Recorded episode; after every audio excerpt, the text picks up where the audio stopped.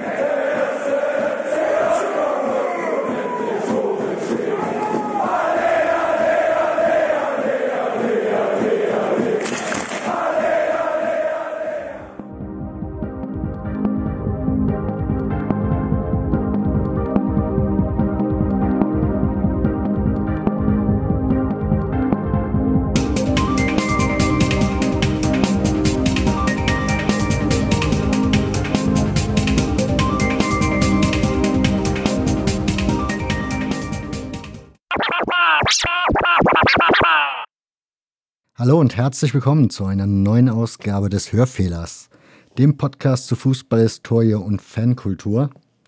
Und in der 71. Folge geht die Studiolink-Leitung nach Berlin. Denn dort begrüße ich heute meinen heutigen Gast, Tim Brittlaff. Grüß dich, Tim.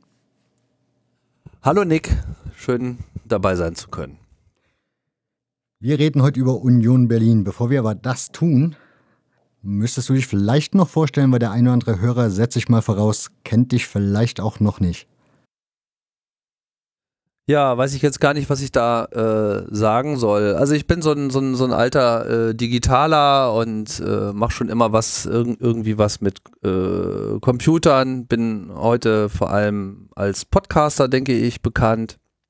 Mache sehr viele Podcasts, auch schon sehr, sehr, sehr lange. Eigentlich so, seit es das so gibt und ja, beschäftige mich mit allen möglichen Themen, Politik, Gesellschaft, äh, im weiteren Sinne viel Technik auch und Wissenschaft interessiert mich auch extrem und habe so verschiedene Formate, die diese Sachen so abdecken. Ich mache vor allem sehr viele Interview-Podcasts, denke, dafür bin ich noch vielleicht noch am ehesten äh, bekannt.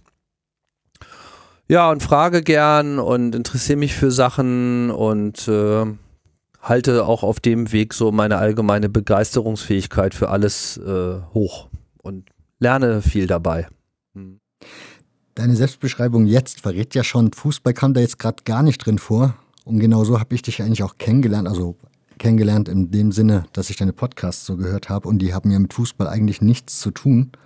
Und bin dann mhm. irgendwann beim Textilvergehen über dich gestolpert. Da warst du nämlich dann zu Gast und erzähltest dann auf einmal, was mich dann ehrlich gesagt echt verwundert hatte, weil ja, vom Computer zum Fußball ist immer so ein bisschen ein unvorstellbar schwerer Weg. Wie bist du denn zum Fußball gekommen? Naja, zunächst einmal hatte ich so diese, äh, diese jugendliche Herangehensweise an Fußball, die, glaube ich, so viele, äh, vor allem Jungs, aber sicherlich auch einige Mädchen hatten, so es ist halt irgendwie überall, es ist da, es ist Teil dieser Gesellschaft, es hat äh, irgendeine Bedeutung. Also nimmt man es wahr. Und ich bin dann aus Gründen, die ich dir nicht nennen kann, irgendwann mal in einen Fußballverein eingetreten und habe da halt in der B, C, C, C und B-Jugend Fußball gespielt für, ich glaube, zweieinhalb, drei Jahre bei Hannover 96 habe ja damals in Hannover äh, gewohnt.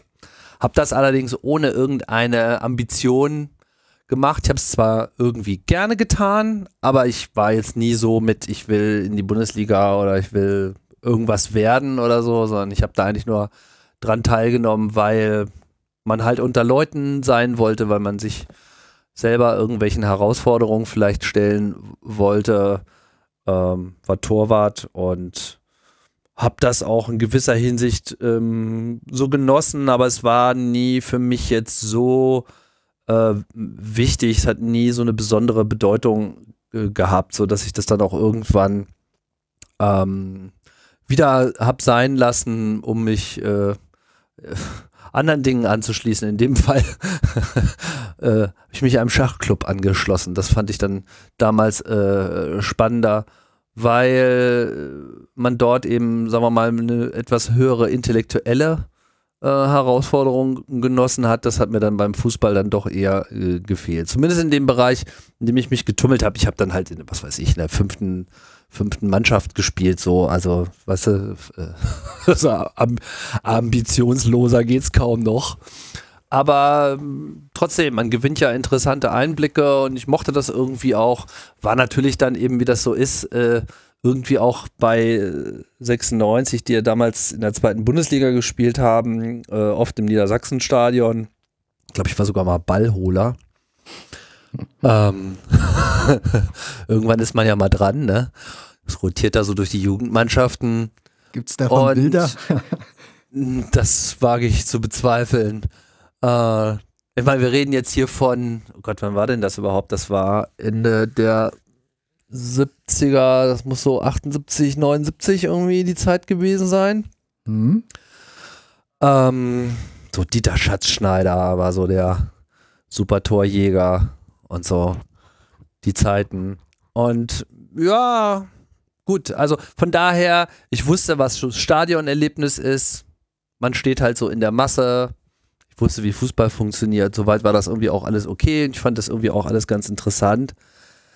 Und dann, gut, abgesehen davon, dass man halt auch sonst im Leben noch andere Sachen hat. Ich, hab, ich bin jetzt nie so heimisch geworden. Ich war nie Teil eines Fanclubs zu dem da, damaligen Zeitclubs oder irgendwie, dass ich da irgendwie meinen festen Platz hätte oder sonst, sonst irgendwas auch nur annähernd. Ich war halt einfach so ein kleiner Pöks, der dann eben ab und zu auch mal im großen Stadion war und habe das auf die eine oder andere Art und Weise äh, genossen. Aber es, man nimmt ja schon, man nimmt ja schon irgendwie was mit und kann sich natürlich dann auch noch jahrzehntelang an die Schlachtrufe erinnern, wie das so ist. Aber dann setzte irgendwann, ich war dann vielleicht so ab und zu mal wieder da. Ich glaube, irgendwann ist das letzte Mal, wo ich glaube ich da war, war als 96 irgendein Halbfinale DFB-Pokal gewonnen hat oder so. Kann das sein? Waren die mal im Finale oder mhm. zumindest ins Halbfinale ja. gekommen sind? Die sind sogar so Pokalsieger geworden in der Saison wahrscheinlich, wo du, dort, wo du dort warst. Ja, also weiß nicht. Also das, Mit Jörg Sievers im Tor. Also da habe ich gar keine, kann sein, ja, also habe ich gar keine konkrete Erinnerung. Ich weiß nur, was mich extrem gestört hat zu dem Zeitpunkt, war diese Kommerzialisierung. Also mich hat diese ganze Präsenz von Werbung, die ja damals noch also ja nur ein Promille von dem war, was heute so Usus ist. Ähm, das hat mich gestört, weil ich bin jemand, ich mag generell so Werbung und sowas. Das ist etwas, was mich sehr stört im Leben. Ich ne, nehme Werbung generell als etwas sehr Unangenehmes wahr ich finde es zwar legitim, dass man für Dinge wirbt, aber die Art und Weise, wie es, wie es so rüberkommt, wie es sich an einen ranwanzt und einem immer irgendwie was in den Kopf setzen will und einem sagen will, was man zu denken hat, das ist, das ist einfach etwas, was ich ablehne. Und für mich hat das halt in dem Fall zu dem Fußballerlebnis, was ich bis dahin kannte, hat das irgendwie nicht gepasst. Und dann dachte ich mir so, pff, ey Leute, macht, macht euer Ding so, ich mache jetzt was anderes. Und natürlich ist es so, dass man dann eben selbst, also ich bin dann, glaube ich, 20 Jahre lang oder länger, 30, keine Ahnung, bin schon viel zu alt, habe ich irgendwie, habe ich halt so Fußball wahrgenommen wie vielleicht so die meisten Leute. Also man guckt so alle drei Monate mal auf die Bundesliga-Tabelle, damit man irgendwie noch weiß, wer, wer wahrscheinlich Meister wird. Das wurde dann auch irgendwann immer langweiliger. ja, ich habe mir aber nie ein Spiel ich glaube, ich habe noch nicht mal so Sportschau geguckt oder irgendwie sowas. Also eher durch Zufall, dass ich da mal reingerutscht bin. Nicht, dass mich interessiert hätte, der Gedanke, mir ein vollständiges Fußballspiel äh, der Bundesliga komplett im Fernsehen anzuschauen, der, der, der kam mir irgendwie gar nicht. Trotzdem bin ich dann so an den WMs und so EMs dann doch schon immer wieder dran hängen geblieben. Und es hatte, hat schon dann auch immer noch so einen gewissen äh, Zauber gehabt, weil ich damals auch als Kind so Weltmeisterschaften und sowas immer akribisch verfolgt habe. Ich erinnere mich, dass ich so als als Pöks dann so äh, ausführliche Hefte geführt habe und mir so meine eigenen Tabellen, also was du heute alles fertig im Supermarkt so mit Aufklebern äh, noch dazu äh, geschenkt bekommst, ja.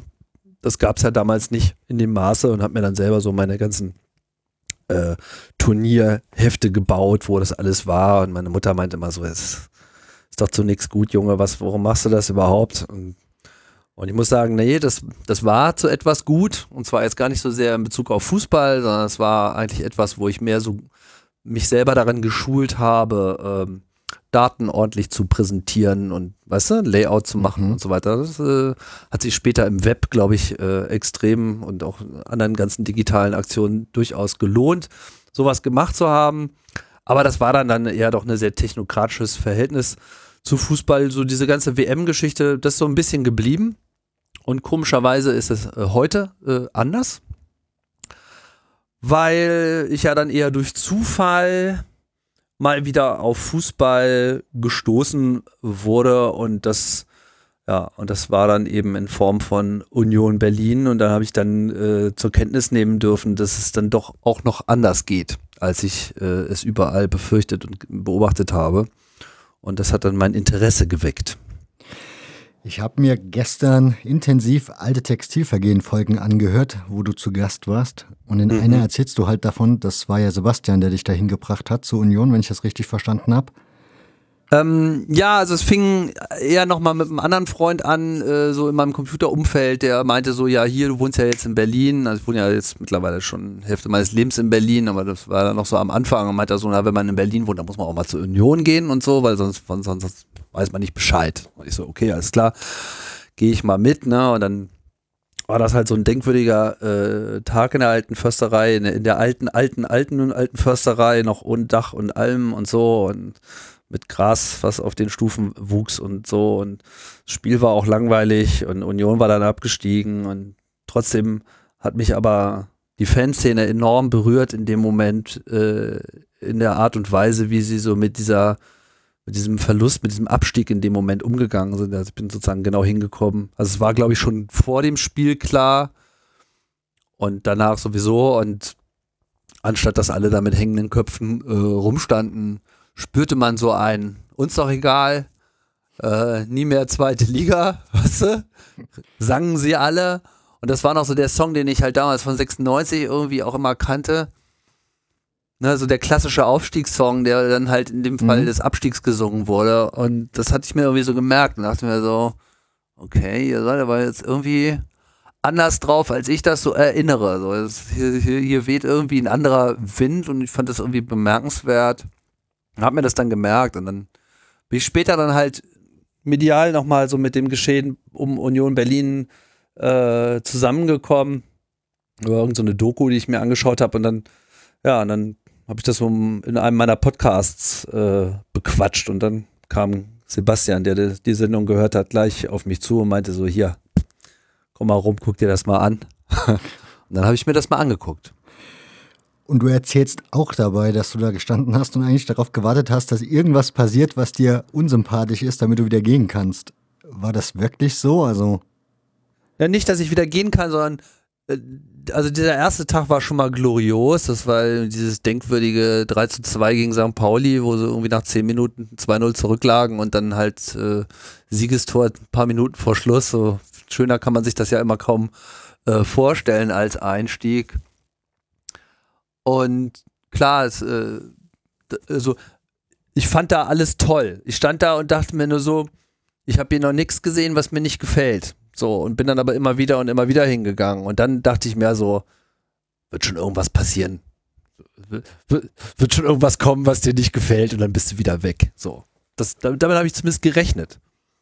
Wollte es dann aber auch wissen und das passierte dann aber nicht.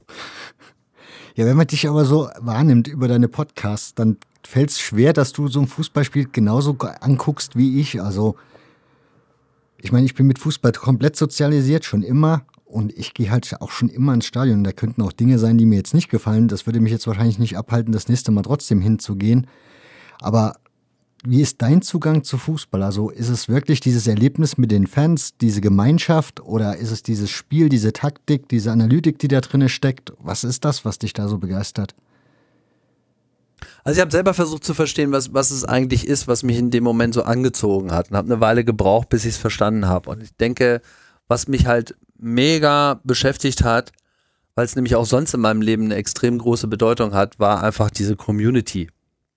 Ich hatte bei Union einfach von Anfang an und dann auch von Spiel zu Spiel immer mehr nicht nur den Eindruck, sondern in zunehmendem Maße auch die Gewissheit, dass da einfach was extrem Gemeinschaftliches abgeht. Dass das nicht Zuschauervieh schaut irgendwie eine Profimannschaft an beim Geldverdienen ist, sondern dass, dass das sozusagen Union kam mir eben rüber wie so ein Sangesverein mit angeschlossener Fußballmannschaft. Dass, dass, die, dass sie einfach alle extrem dieses Gefühl dort so gelebt haben. Ich meine, das gilt natürlich in gewisser Hinsicht wahrscheinlich für die meisten Vereine, gar keine Frage. Ja, ich, an der Stelle ist immer schwierig, ne? man, man, man hebt das ja immer gerne heraus, was man dann eben bewusst für sich selber auch äh, vielleicht angenommen hat. Trotzdem war es halt mehr, als ich in Erinnerung hatte in dem Moment. Es war einfach, es, da war halt irgendein Element, was ich so noch gar nicht kannte und was, was extrem stark war. Und diese, diese Erstberührung mit Union einige Jahre vorher, das, da waren also zwischen diesem ersten Spiel, wo ich mal war und, und, und, und diesem Tag, wo ich dann äh, ins neue Stadion, ins umgebaute Stadion kam, sind, glaube ich, sieben, acht Jahre dazwischen gelegen.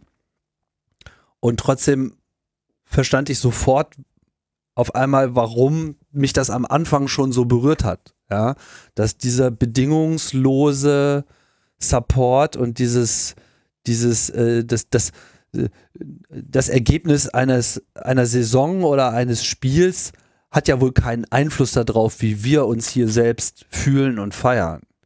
Dass das voneinander getrennt war und dass, dass das sozusagen vollkommen klar ist und dass, dass wenn die äh, Mannschaft jetzt irgendwie da mit hängenden Köpfen vom Platz schleicht, weil sie irgendwie gerade mit 6 zu 0 abgeschlachtet wurde, dass das eben alle ja noch dazu herausfordert, bedingungslos minutenlang äh, durchzusingen, als hätten die gerade irgendwie den DFB-Pokal gewonnen. Und das hat mich schon enorm bewegt und dann passierte halt in der Folge eine ganze Menge Sachen hier und da und man merkte überall auch, wie nah der Verein und die Fans sich sind, dass, dass da überhaupt gar kein Blatt dazwischen geht und dass, dass das alles wie eine Einheit äh, rüberkommt und dass es vor allem auch allen verdammt wichtig ist, dass das so ist. Dass das also wirklich eine, eine irre Priorität hat in diesem Laden. Und da fing ich dann so langsam an, Bindungen zu entwickeln. Dass ich mir dachte so, ihr seid eine Art Gemeinschaft, wie, wie ich sie einfach nur ähm, schätzen kann. Und das ist mir schon fast eine Ehre, äh, da ein Teil davon zu sein. Und das gipfelte dann in dem Tag, wo dann irgendwie Union seinen 50. Geburtstag gefeiert hat. Äh, ne, also Vereinsgründung, also die, vom ersten mhm. FC Union ist ja 66, die Fußballtradition ist 100 Jahre alt, aber diese konkrete Vereinskonstruktion, die dann in der DDR entstanden ist, ging ja dann los und ähm, ja, als dann irgendwie 50 Jahre gefeiert wurden und, und diese Mitgliederversammlung war, wurde dann halt diesem Podcast die silberne Ehrennadel für besondere Verdienste um die Gemeinschaft verliehen. Da dachte ich mir so, okay, alles klar. Also wenn der Verein jetzt hier auch noch Podcasts auszeichnet, dann dann habt ihr mich. Jetzt, dann konnte ich dann nicht mehr zurück. Ich habe mich schon vorher, es war eigentlich nur eine Frage der Zeit, eigentlich schon mehr oder weniger dazu bekannt, aber äh, dann war natürlich irgendwie alle, alle, alle, alle Tore offen und dann musste ich dahin. Du, ja, oder du hast ja eben selbst gesagt, du kommst ja eigentlich aus Hannover. Union ist ein Ostverein, hast du ja auch schon gesagt. Wie ist mhm. das Verhältnis so für dich gewesen? Also bist, wie du da hingekommen bist, wirkte das? Also war da noch so ein Ding wie, wir sind ein Ostverein und ein gewisser Stolz oder Habitus da drauf? Und wie, wie empfindest du das dann, wenn es denn so ist? Also stört dich das dann oder sagst du, gut, das ist Klischee oder also der Präsident äh, Dirk Zingler wird ja auch nicht müde festzustellen und dem ist ja auch so, dass Union schon länger äh, ein Verein des Vereinigten Deutschlands ist, als er äh, vorher im Osten existiert hat. Ne? Mhm. Von daher denke ich mal, ist diese einfache Wahrnehmung Ostverein verkürzt äh, mittlerweile Union auf etwas, was, was nur ein Teil, wenn gleich auch ein wichtiger Teil ähm, des, dieser Struktur ist. Aber für mich persönlich muss ich sagen, ich bin ja ich bin nach Berlin gekommen. Ähm, zwar erst so 95, aber ich hatte schon vor, vor der Wende auch immer schon Freunde und war, war öfter in, in, in Berlin und kenne die Stadt eben noch aus der Zeit und habe sie dann vor allem auch während der Wende, Mauerfall etc. sehr intensiv wahrgenommen und habe dann relativ früh auch Leute aus dem Osten kennengelernt und zu schätzen gelernt und habe damals extrem stark den Unterschied gespürt ähm, in diesem Wesen, der nicht jetzt, sagen wir mal, eine Eigenschaft ist mit irgendwie der Osten ist äh, wie besser oder sowas. Das, das ist natürlich Quatsch. Beide Teile haben sich halt einfach anders entwickelt und hatten einfach andere Prioritäten. Und dieses doch etwas oberflächliche des Westens, ähm, das war mir selber auch immer nicht so richtig geheuer und ich merkte dann halt einfach, dass die Art und Weise, wie die Leute miteinander umgegangen sind im Rahmen dieser Umstände, eben auch eine Auswirkung hatten. Also mein Lieblingsbeispiel ist mal so ein bisschen, so wenn ich so in den 80ern einen Freund besuchen wollte oder in Kontakt treten wollte, was habe ich dann gemacht? Habe ich einen Telefonhörer genommen, angerufen, geht keiner ran, fertig. Ja? Mhm. Und das ging halt so im Osten nicht. Im Osten haben sie sich dann irgendwie in die U-Bahn gesetzt und sind vielleicht eine halbe Stunde durch die Stadt gefahren und dann einen fünften Stock Hinterhaus ohne Fahrstuhl äh, hochgekleckert, äh, an die Tür geklopft, keiner da. Und jede, jede Tür hatte damals, oder nicht jeder, aber viele hatten einfach schon gleich so einen Notizzettel noch an der Tür hängen, wenn man da war, sozusagen, wie so der Anrufbeantworter. Und dann schreibt man da halt drauf, so, ja, ich war da, warst nicht da, ich komme wieder, tschüss. Und dann ist man wieder eine halbe Stunde zurück. Und dieses, diese Langsamkeit und diese, diese ganz andere Art und Weise, wie man Gemeinschaft dann auch organisieren muss, hat schon äh, eine Auswirkung gehabt. Und ich kann das jetzt nicht unbedingt so konkret immer in Worte fassen, aber so ein Gefühl, äh, das Gefühl war irgendwie anders, mit, mit, mit den Leuten aus dem Osten zusammenzuarbeiten. Und mir ging es dann auch mit Union so ein bisschen so. Aber ich muss auch sagen, zu dem Zeitpunkt, als ich dann dazugekommen bin, war ich eigentlich, ich fühle mich eigentlich schon immer so ein bisschen wie so ein Westflüchtling. Ich finde das einfach geil, so in Berlin. Ich lebe ja auch im Ostteil und ich, wenn, wenn auch im westlichsten aller Ostteile im Prenzlauer Berg, ja, aber halt auch schon länger und ähm, ich mag den Osten. Ich mag, mag dieses äh, Ding, wie, wie miteinander umgegangen wird. Und bei Union äh, ist das eine, eine interessante Lupe, weil sich da nochmal verstärkt, weil da eben so viel Ostvergangenheit auch drinsteckt, die sich dann eben unter anderem in diesem Gemeinschaftlichen auch zeigt. Nicht nur, aber auch. Und von daher habe ich überhaupt gar kein Problem äh, äh damit zu sagen, so äh, wir aus dem Osten gehen immer nach vorn, ja Schulter an Schulter für Eisern Union, weil ähm, da harmoniere ich mit. So, da ich würde mich nie, würde mich nicht hinstellen und sagen, so ja, ich bin ja auch ein gefühlter Ostdeutscher oder so, aber das ist auch nicht so wichtig, weil ich glaube, bei Union kommt es halt einfach drauf an. Unioner ist man in dem Moment, wo man sich äh, zu dem bekämpft, was, was, was diese Gemeinschaft ausmacht und das, das tue ich uneingeschränkt. Kriegst du eigentlich noch sowas, also ist noch was von diesem Geist, weiß ich nicht, ob man das so sagen kann, übrig. Es gab ja zu DDR-Zeiten, galt Union ja immer so als dieser Widerstandsclub, wo so die Rebellen hingegangen sind, die Oppositionellen. Hast du so das, ist davon noch irgendwas zu spüren an der alten Försterei oder ist das auch mittlerweile eher ein Thema von gestern und etwas halt in der Vergangenheit rührt? Also, da ich ja an den Zeiten nicht teilgenommen habe, ist es ein bisschen schwierig für mich darüber äh, viel zu sagen oder zu urteilen. Mhm. Äh, der Spruch, der so kolportiert wird, ist ja äh, so dieses nicht, nicht jeder äh, nicht jeder Unioner ist äh, ein Systemfeind, aber jeder Systemfeind ist ein Unioner. Und ich glaube, das, das bringt es ganz gut auf den Punkt. Es war halt der Ort, wo die Leute auch einfach mal vom Staat in Ruhe gelassen wurden oder zumindest wo, wo, wo man nicht sich in einem Umfeld befand, wo dieses DDR-Ding die ganze Zeit auf einen draufdrückte und aus, aus allen Ritzen quoll, sondern das war dann eben so dieser, lass mich doch einfach in Ruhe mit eurem Scheiß, ich will jetzt Fußball gucken. Und darin haben die Leute sich dann dort zusammengefunden und, und haben das, glaube ich, extrem genossen, an Union einen Zusammenhalt festzumachen, der dann eben mal nicht von äh, all dem ganzen Popanz ähm, definiert war, der drumherum halt überall alles äh, umfloss. Und ich glaube, dass das, das hat diesen Verein schon extrem geprägt und das spürt man auch noch. Man spürt es jetzt nicht im Sinne der Auseinandersetzung jetzt mit unserem aktuellen System, weil die Zeiten sind halt anders, die Leute sind ja auch älter geworden, etc. Und ich denke, dass das, was die Rolle von Union damals war im Kontext der DDR, hat sich jetzt in einer andere Rolle langsam auch überführt im Kontext der Bundesrepublik.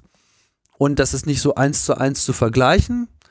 Trotzdem ist Union auch heute noch ein, ein Ort der Zuflucht und ein Ort, wo man eben sich in diesem gemeinsamen Erleben Fußball einer Gemeinschaft anschließt, äh, die eben ein anderes Zusammenleben äh, zelebriert und das, das, das möglich macht und dort eben auch sehr viele unterschiedliche Leute zusammenbringt. Ne? Da sind dann halt die Hipster aus dem Prenzlauer Berg auch so eine kleine Gruppe, genauso wie eben irgendwelche Hardcore-Ostler, äh, die da schon seit 30 Jahren in der Kurve stehen. Und äh, trotzdem kann das auch alles zusammen sein. Man kann dann vor Ort einfach Union sein. Und es spielt nicht so eine große Rolle, was man ist. Und ähm, trotzdem oder vielleicht auch gerade deswegen ist dann eben auch einfach die Kurve, und damit meine ich eigentlich alles, also Alte Försterei ist ja ein einziges Stehplatzstadion, wenn man jetzt mal von der Haupttribüne mhm. absieht. Man hat da sehr viel Freiraum, es gibt keine starke Parzellierung, man unterscheidet eigentlich nur die Waldseite hinterm Tor, wo die Ultras äh, stehen und die Diehards. Und dann ist die ganze Gegengerade der Sektor 3, ja, also wirklich von Ecke zu Ecke ist so ein Free-Roaming-Bereich, wo man viel rumlaufen kann wenn es nicht mal so voll wäre.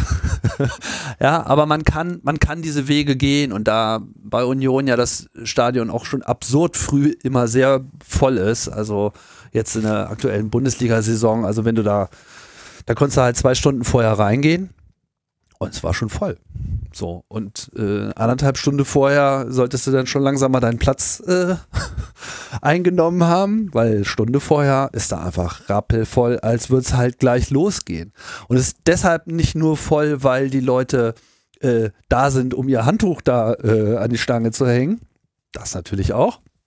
Nee, es ist halt einfach so, dass in diesen zwei Stunden vorher sich da einfach extrem viel Sozialprogramm abspielt. Und ich laufe halt gerne rum und weiß halt, wo einzelne Gruppen so stehen und man besucht sich und man quatscht sich durch und man hat dann eben auch so die Zeit und, und lernt einfach überall äh, interessante Leute kennen und ich finde es frappierend, wie viele Leute aus Kultur, Politik, allen Bereichen eigentlich der Gesellschaft bei Union sind, alle interessante Hintergründe haben und das halt einfach alles viel, viel, viel mehr ist als nur so Fußballfans. So, ja.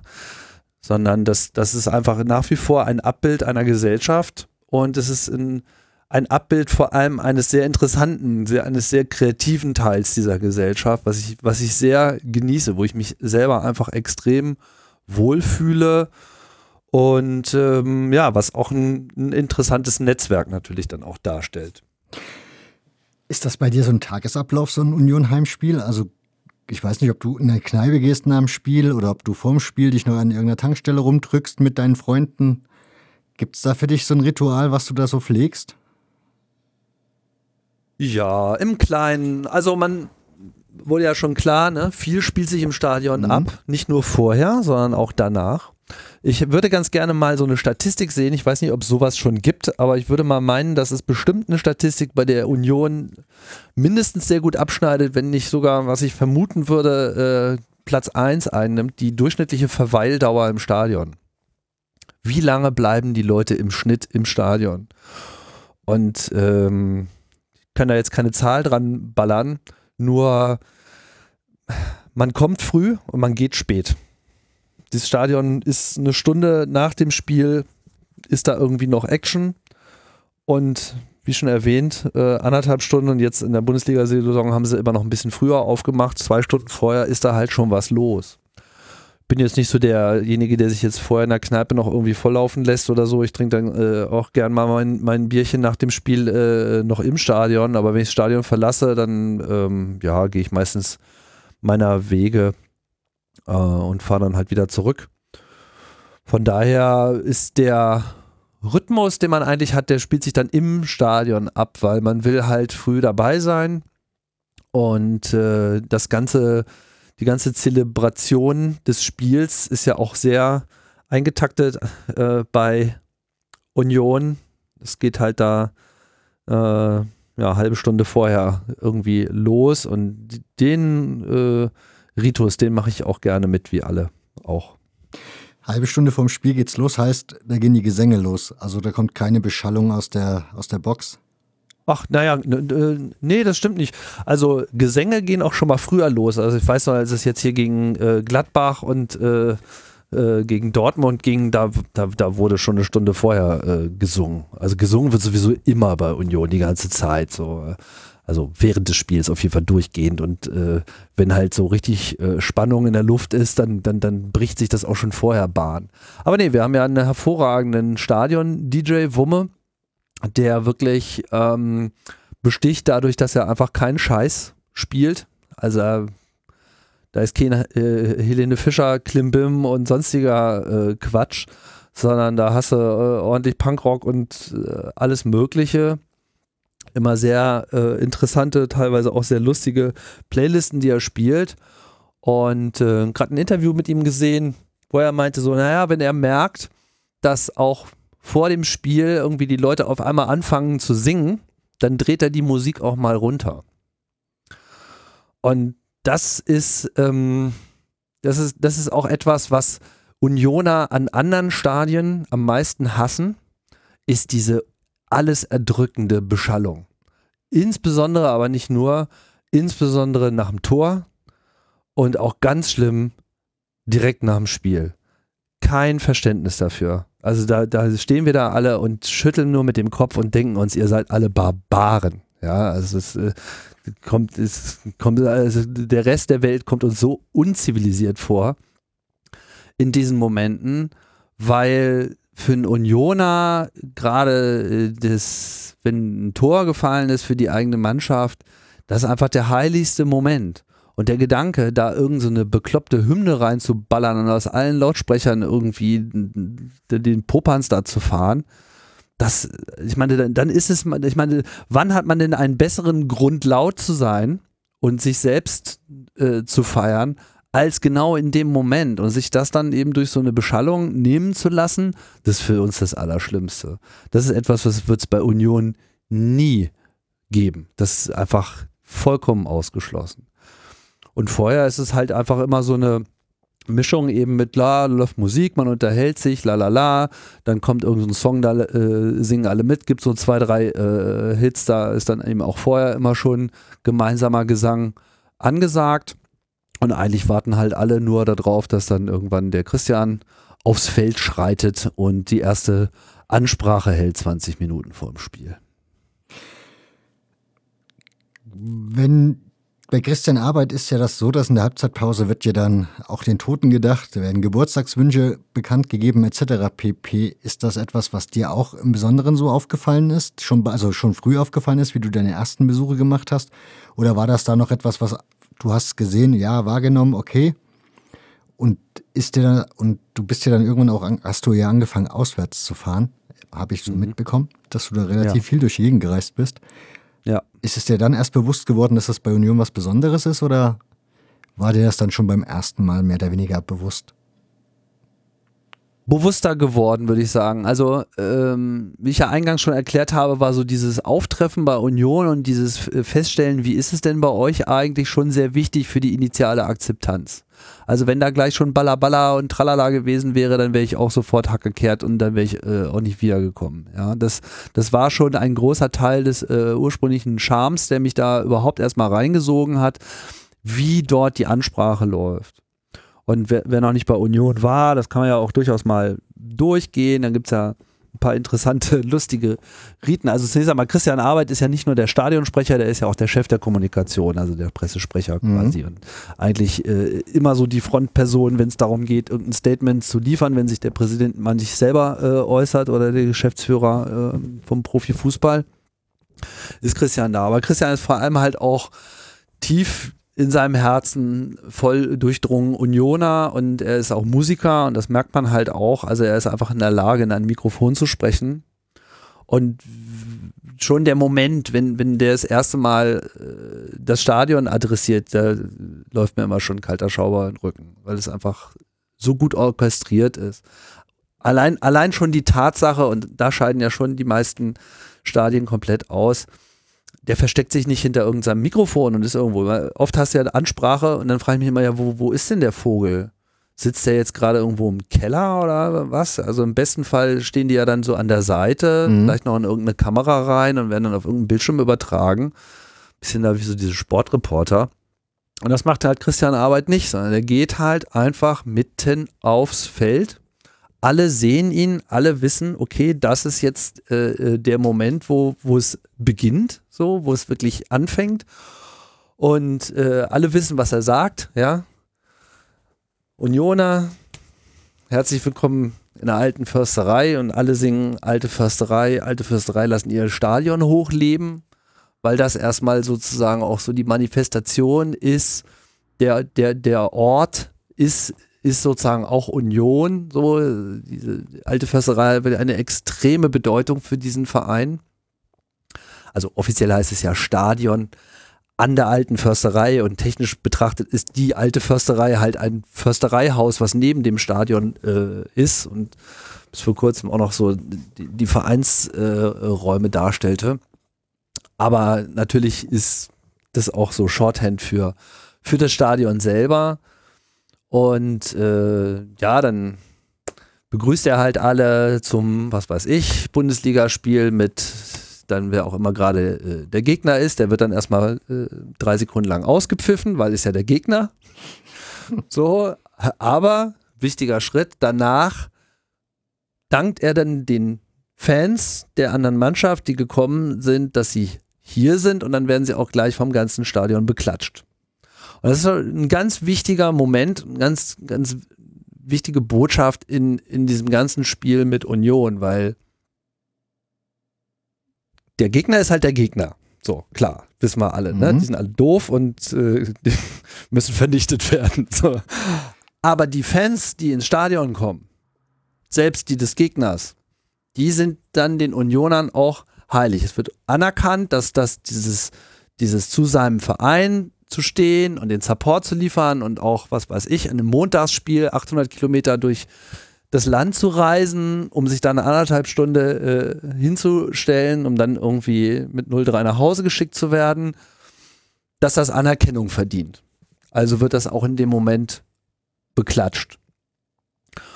Und ähm, ja, dann wird von ihm die Mannschaftsaufstellung vorgelesen. Auch das finde ich ist ein wichtiges Ding, was auch oft in anderen Stadien äh, nur so nebenbei runtergespult wird. Das macht mich immer wahnsinnig so. Ja, hier die Mannschaft von Union Berlin, dann ist die Aufstellung, ja, Gigiewicz, tralala, Polter und so, fertig. So. Und denkst dann nur so, hey Leute, das ist unsere Mannschaft, das könnt ihr doch hier nicht einfach so runterbürsten. So, ne? Nee, es wird jeder Spieler mit seinem Namen laut und deutlich mit Pause zum nächsten Spieler vorgestellt, so dass auch die Fans, die gegnerischen Fans auch die Chance haben, das äh, entsprechend zu würdigen und auf ihre Art und Weise zu, zu reflektieren und zu feiern. Während sich dann allerdings bei äh, den Unionern immer durchgesetzt hat, jeden Spielernamen äh, mit einem lauten und kräftigen Na und zu kommentieren. Weil egal sind sie uns ja dann trotzdem so. Aber trotzdem sollen die halt auch ihren Moment haben. Ne? Für Union ist dieses Stadionerlebnis sehr, sehr, sehr wichtig und das äh, zeigt sich halt auch im Respekt vor der gegnerischen Mannschaft beziehungsweise äh, vor den gegnerischen Fans. Während dann halt später äh, verschwindet dann eben, wenn das äh, durch ist und noch vielleicht zwei, drei andere Ansagen noch dazu gemacht worden äh, sind, die in dem Moment wichtig sind, verschwindet er dann halt wieder und taucht dann fünf Minuten vor dem eigentlichen Spielbeginn auf. Und dann geht das ganze Prozedere dann halt mit der Mannschaft von Union los. Und natürlich, wie es bei Union so ist, sind ja alle, alle Spieler sind ja per Akklamation Fußballgötter.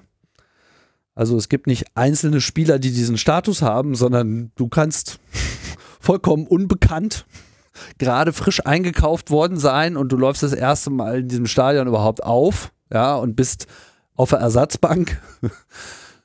Ab dem Moment bist du Fußballgott auf Lebenszeit, weil du bist ja bei Union. Und dann kannst du ja kaum was anderes sein als Fußballgott. Und das hält auch ewig an, Und wenn dann Spieler, die später mal bei Union waren, mit einer anderen Mannschaft wieder ins Stadion kommen und dann eben die äh, in der Aufstellung der gegnerischen Mannschaft auch vorgelesen werden, dann werden die nicht mit einer und begrüßt, sondern kriegen selbstverständlich ihr Fußballgott auch zugerufen, weil waren ja mal bei Union, sind Fußballgötter. Und das finde ich ein sehr, sehr schönes äh, Detail. Das gefällt mir jedes Mal sehr. Und ähm, ja, das sind so diese Kleinigkeiten, die bei Union äh, immer ja, zu schätzen sind. Union ist ja so richtig, also ich habe ja mit Gerhard Kaber schon mal einen Podcast zu Union gemacht und da ging es viel um dieses Mythoskult, diese ganze ja, Weihräucherung, die Union gerade so aktuell erfährt durch den Bundesliga-Aufstieg. Mhm. Da wird sich ja in Superlativen ergötzt ohne Ende. Wäre die Frage, springen wir mal ganz zurück. Die, diese Zweitligasaison, als ihr aufgestiegen seid, also vergangene Saison, das mhm. war ja jetzt nicht so, dass man hätte sagen können, okay, Union ist ein haushoher Favorit, die werden auf jeden Fall da oben mitspielen und wirkte ja auch eine Zeit lang in der Saison nicht so. Wie hast du selbst diese Saison wahrgenommen? Das war so ein bisschen Second Coming der äh, vorletzten, der vorvorletzten Saison. Also wir waren ja schon mal nah dran mhm. ähm, vor drei Jahren und äh, sind dann Ende Vierter geworden. Und es war halt dann wieder so eine typische Union-Saison. Ja, okay, man hatte da mal eine gute Phase, aber am Schluss reichten einfach die, die Kräfte nicht. Und es war halt auch so, dass die Mannschaft damals einfach nicht die personelle Ausstattung hatte, mit der man dann eben so äh, letzte Drittel einer Saison eben zu bestreiten hat, wo du in der Lage bist, immer noch verletzte Leute eins zu eins zu ersetzen und du, du kannst immer noch dein Spiel machen und du kannst immer noch deinen dein, dein Druck halten und du hast auch die, die Kondition und die Kraft und, und die Überzeugung und alles. Das, das fehlte. Und dann äh, kam danach nochmal eine Saison, wo es ja ganz wild abging. Das war diese total verrückte Saison wo ja drei, ich glaube vier Spieltage vor Schluss theoretisch noch irgendwie auch der Tabellenfünfte noch absteigen konnte oder irgendwie sowas. Mhm. Also es war ja einfach alles so nah beieinander, sodass eben auch Union in dem Moment wieder in so einem okay, jetzt äh, Aufstieg verhindern Modus äh, war und alle Fans schon komplett von äh, Aufstiegsaspirant zu äh, Abstiegsgefährdet umgeschaltet haben. Und dann hatte man eben relativ wenig ähm, Erwartungen. Oder sagen wir mal so, bei Union gibt es immer die Erwartung, dass man kämpft. Mhm. Aber man ist halt auch Niederlagen gewöhnt. So, und niemand hätte jetzt der Mannschaft da irgendwie einen Strick draus gedreht. Ähm, es gab in dieser eben erwähnten Saison ja auch den Tag, wo wir tatsächlich mal Tabellenführer waren. Ne? Am Ende halt Vierter, aber dann gab es halt ein Spiel in der alten Försterei und dann waren wir Tabellenführer. Das war halt schon sehr außergewöhnlich. Und dann gab es ja dieses epische Plakat mit äh, und dem dazugehörigen Song auch mit so eine Scheiße, so eine Scheiße, wir steigen auf. Ja. was wunderbar wieder aus, wunderbar ausgedrückt hat, was eigentlich bei Union ist. So, so oh mein Gott, jetzt sollten wir jetzt wirklich aufsteigen. Oh Gott, dafür sind wir noch gar nicht, da sind wir noch, noch gar nicht bereit äh, dafür. Ähm, und es war vielleicht ganz gut, in dem Moment auch noch nicht aufgestiegen zu sein, weil äh, man dann eben doch merkte, dass in den nächsten zwei Jahren auch so im ganzen Verein noch eine, so eine Reifung äh, nötig war. Und man auch im Nachhinein halt ja auch festgestellt hat, dass man einfach auch noch nicht so gut aufgestellt war für diesen Moment. Trotzdem war es erklärtes Ziel. Der Präsident hat immer schon also was heißt immer, in den letzten fünf Jahren auf jeden Fall klar so die Losung ausgegeben, wir wollen halt zu den Top 20 gehören und das ist ja sozusagen Aufstieg, ne? Mhm. Auch wenn man gleich wieder absteigt. Ähm, aber wir wollen es halt beständig erarbeiten, we're not rushing it. Ne? Wir, wir, wir, wir drehen jetzt nicht durch, sondern wir wollen immer sicherstellen, dass wir wirtschaftlich gut aufgestellt sind. Und vor allem wollen wir auch immer sicherstellen, dass der Verein funktioniert, dass, dass, dass, die, dass die Gemeinschaft funktioniert, dass wir jetzt nicht irgendwas opfern, für irgendein Ziel, was am Ende keinen Wert hätte, wenn wir dafür was opfern müssen, sondern wir wollen eben so, wie wir sind, aufsteigen und, und wenn das so, wie wir sind, nicht geht, dann, dann, dann muss es auch nicht passieren.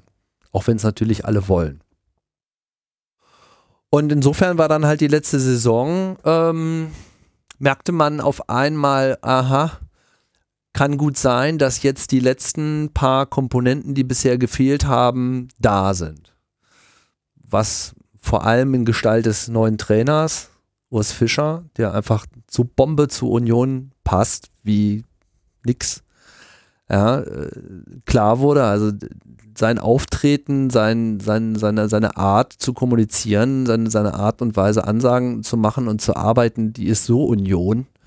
Ja, also ein bescheidener, ruhiger Typ, der lustigerweise immer in der Schweiz ähm, immer so ein bisschen damit gedisst wurde, mit dem, mit dem Wort bodenständig. Ja, mhm. also das wurde ihm sozusagen vorgeworfen, dass er ja bodenständig sei, weil das aus welchen Gründen auch immer in der Schweiz oder zumindest in dem Kontext, in dem er da gewirkt hat, in Zürich und Basel irgendwie nicht, nicht ambitioniert genug galt oder so. Aber diese Bodenständigkeit, die er definitiv hat, ähm, die passt einfach bei, bei, bei, bei Union einfach voll rein. Der hat die Herzen des ganzen Vereins so schnell erobert und ähm, eine Ruhe reingebracht. Das war auf jeden Fall eine ganz wichtige Personalie. Die andere wichtige Personalie ist der Oliver Runert, der Geschäftsführer Sport, der vorher als Chefcoach unterwegs war. Also Union hat ja aus dieser katastrophalen Vorsaison äh, personelle Konsequenzen gezogen äh, oder sagen wir mal eher strukturelle äh, Konsequenzen gezogen und die Art und Weise, wie die Profimannschaft geführt wird und wer für was zuständig ist, radikal umgestellt. Und das führte dann eben zu dieser Doppelbesetzung mit dem Oliver Runert, der ein sehr erf erfahrener, auch ruhiger, besonderer Typ ist, der vielleicht einigen bekannt ist, weil er ja früher auch mal Leiter des Nachwuchsleistungszentrums von Schalke war, Knappenschmiede, immerhin so der erfolgreichste Nachwuchsbereich mhm. in der Bundesliga und ähm, der also auf jeden Fall mit einer Menge Kompetenz unterwegs ist und offensichtlich auch ein hervorragendes Netzwerk hat und dann eben geschafft hat, auch Union wirklich ein paar sehr interessante Spieler mitzubringen oder noch wichtiger, so, so, so ein Netz zu flechten, in dem diese Mannschaft existieren konnte, wo sie auf einmal in der Lage war, das zu bringen, was eben zwei Jahre vorher nicht geklappt hat, nämlich Leute fallen aus, andere kommen rein, selbes Spiel wie vorher. Aber wir hatten vor ein paar Spieltagen dieses ähm, äh, Viertelfinale gegen, nee, was war das? Achtelfinale gegen, gegen Leverkusen, mhm. leider wieder verloren haben durch rote Karte und so weiter, äh, wo die Mannschaft auf fünf Positionen gewechselt hat, wo fünf, was für Union wirklich viel ist. Ähm, Spieler gespielt haben, die einfach so in dieser ganzen Konstellation noch nicht da waren. Trotzdem hat die Mannschaft eine irrsinnige Disziplin gemacht, ihr Unionsspiel gespielt. Das hat ja auch wunderbar funktioniert, wenn man irgendwie 1-0 geführt und dann kam irgendwie diese rote Karte und dann brach irgendwie alles zusammen. Da fehlt uns so ein bisschen das Glück, aber das äh, zeigt einfach, dass äh, sehr viel Substanz ist und das hat eben auch sehr viel was mit dieser Planung zu tun, mit der Personalplanung zu tun und eben auch, wie diese Mannschaft geführt und aufgebaut wird, dass es einfach gelungen ist, hier einen einen Kader heranzuzüchten und ein Team und eine Spielweise auch zu, zu bauen, die, ja, die, die, die uns schon sehr, sehr weit, sehr, sehr viel weiter getragen hat, als, glaube ich, alle hätten mitrechnen können. Und, und diese Konstellation hat es ausgemacht. Und nochmal zurück zu deiner Frage, Aufstiegssaison. Irgendwann war klar, okay, wir haben jetzt äh, die Chance und jetzt wollen wir es auch alle. Und das war ein ganz interessanter Ruck. Man merkte das so richtig, dass, dass eben so von diesem Scheiße, so eine Scheiße, wir steigen auf, ja, was auch, wo viele Leute so, oh Gott, werden wir noch Union sein, wenn wir Bundesliga sind und so weiter. Das sind ja wirklich Ängste, die im, im, im, Raum sind, ne? Mhm. Umgeschaltet wurde, so kollektiv umgeschaltet wurde mit zu, okay, mit dem Team, also sowohl die Mannschaft eben als auch die was sich personell dahinter so befand, also das ganze Team mit dem Verein, mit der Struktur, mit der Mannschaft, sind wir jetzt auch dabei und wir tragen das jetzt mit. So, die Fans wollten das dann auch kollektiv und haben sich ein Bein ausgerissen in dieser Saison, äh, einfach maximalen Support zu leisten. Und ich denke, dass alle am Ende doch erheblich dazu beigetragen haben, diesen dann doch super, super, super knappen Aufstieg auch äh, zu schaffen. Und es wäre geradezu fatal und eine Ungerechtigkeit von dem Herrn gewesen, wenn uns das nicht gelungen wäre. also, es ist, war einfach sehr verdient am Ende. So, es war einfach ein verdienter Kraftakt und äh, ja, kam dann ja auch so. Ich bin ja ich bin ja Stammhörer bei den Textilvergehen und da muss ich sagen, da war ja eigentlich nur Sebastian mit seinem Hashtag Pfanne heißt so ziemlich vorne weg. Der Rest war ja doch relativ zurückhaltend, was das Thema anging, bis zum, bis zum bitteren Ende. Ja, ich auch. ja, ja, klar, wir wollten es halt nicht beschreien. So, ne? Äh, wir wollten es nicht beschreien und auch ich äh, musste sagen, ich merkte auch an mir immer so ein bisschen, ich dachte mir immer, mir ist es eigentlich egal. Also mir ist, ich wollte es zwar für, weil, weil man es eigentlich immer wollen muss, so. Ähm, für mich persönlich wäre es nicht so wichtig gewesen, weil ich einfach auch noch nicht so lange da mitleide. Ähm, weil ich auch Spaß an dem hatte, wie es war und ich hätte auch irgendwie noch mit einer Saison zweite Liga wäre ich auch klargekommen. Ähm, aber als ich dann auch gemerkt habe, als dann, als es soweit war, wieder der Damm brach äh, bei vielen, pff, dachte ich mir auch so, Wahnsinn, das ist jetzt wirklich das schönste Geschenk, was man, was man diesem ganzen Konstrukt machen konnte. Das, die haben, haben sie es einfach so verdient und es war einfach herzzerreißend, das mit anzusehen. Hast du beide Spiele gesehen? Ja. Ich habe die ganzen, ich habe in der Saison glaube ich, nur zwei Spiele nicht live verfolgt.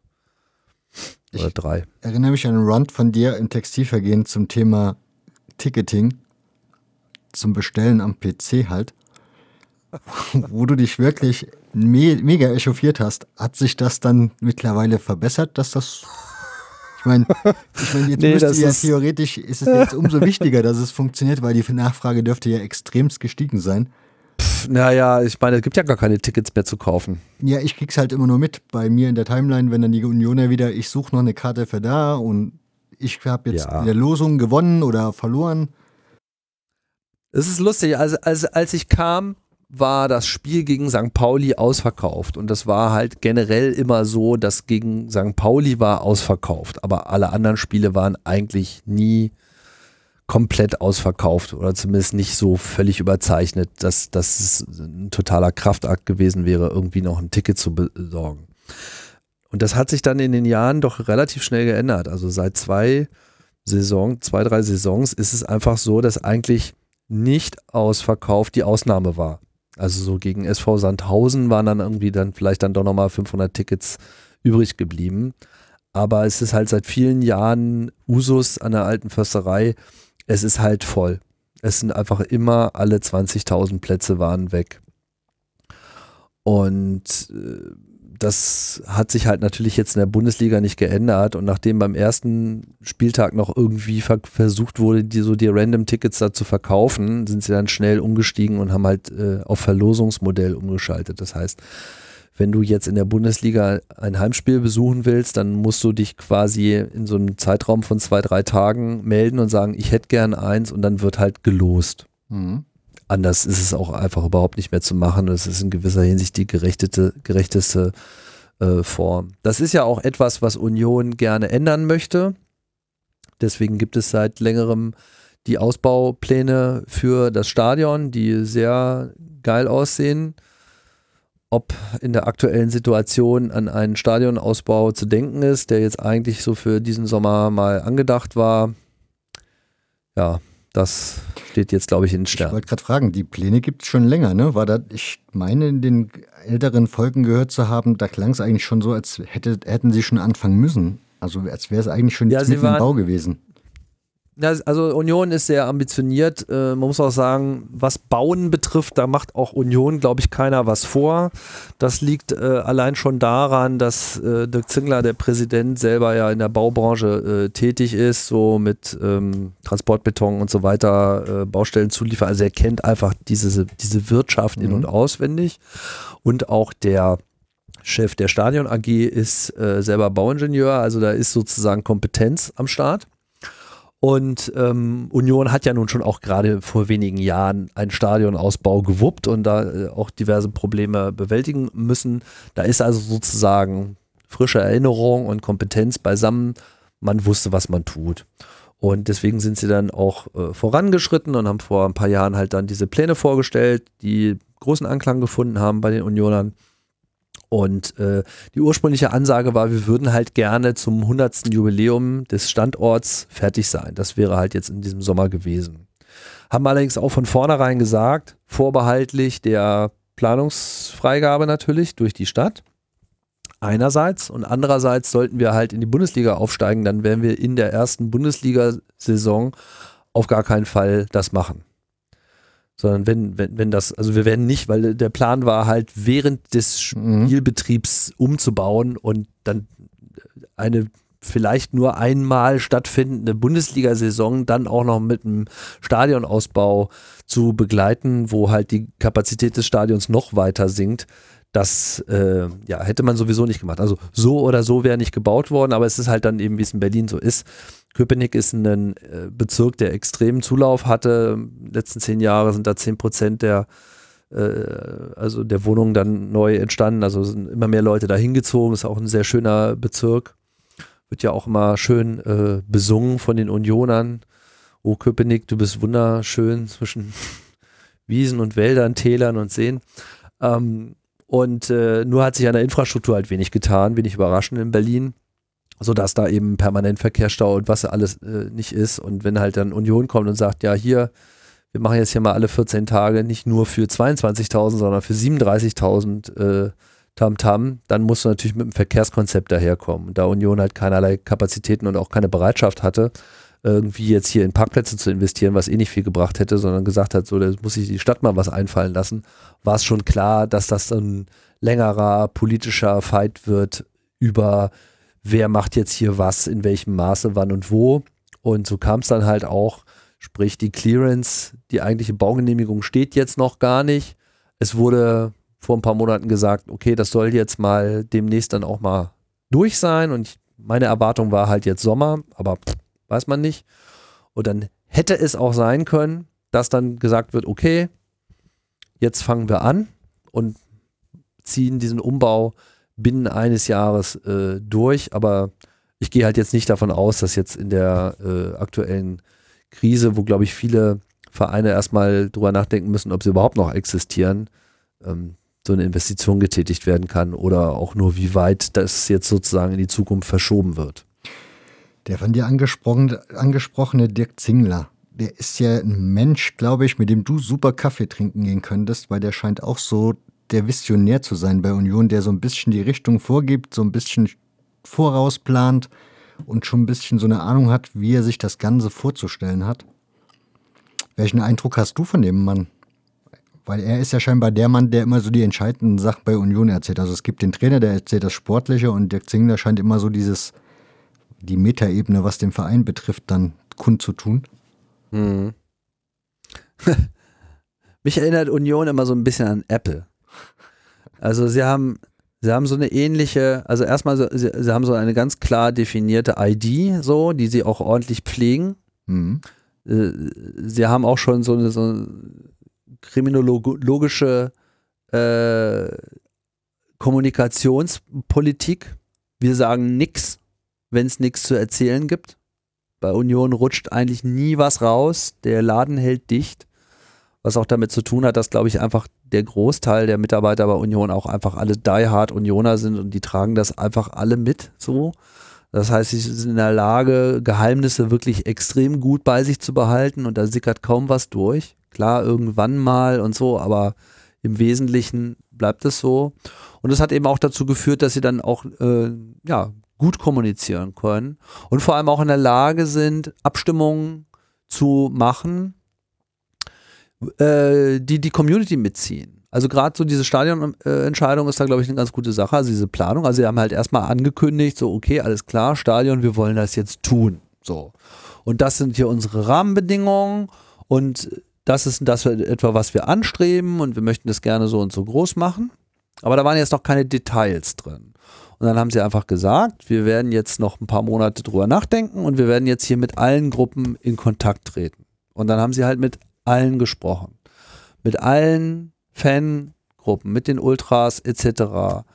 Was braucht ihr? Was ist für euch wichtig in einem Stadion? Wie sollen wir das bauen? Was, was sind die Sachen, die ihr wichtig findet? Und dann gab es halt diesen epischen Tag, wo sie dann eben diese Pläne vorgestellt haben mit diesem kolossalen Video. Ich weiß nicht, ob du das schon mal angeschaut hast. Nee, das habe ich nicht gesehen. Stadien.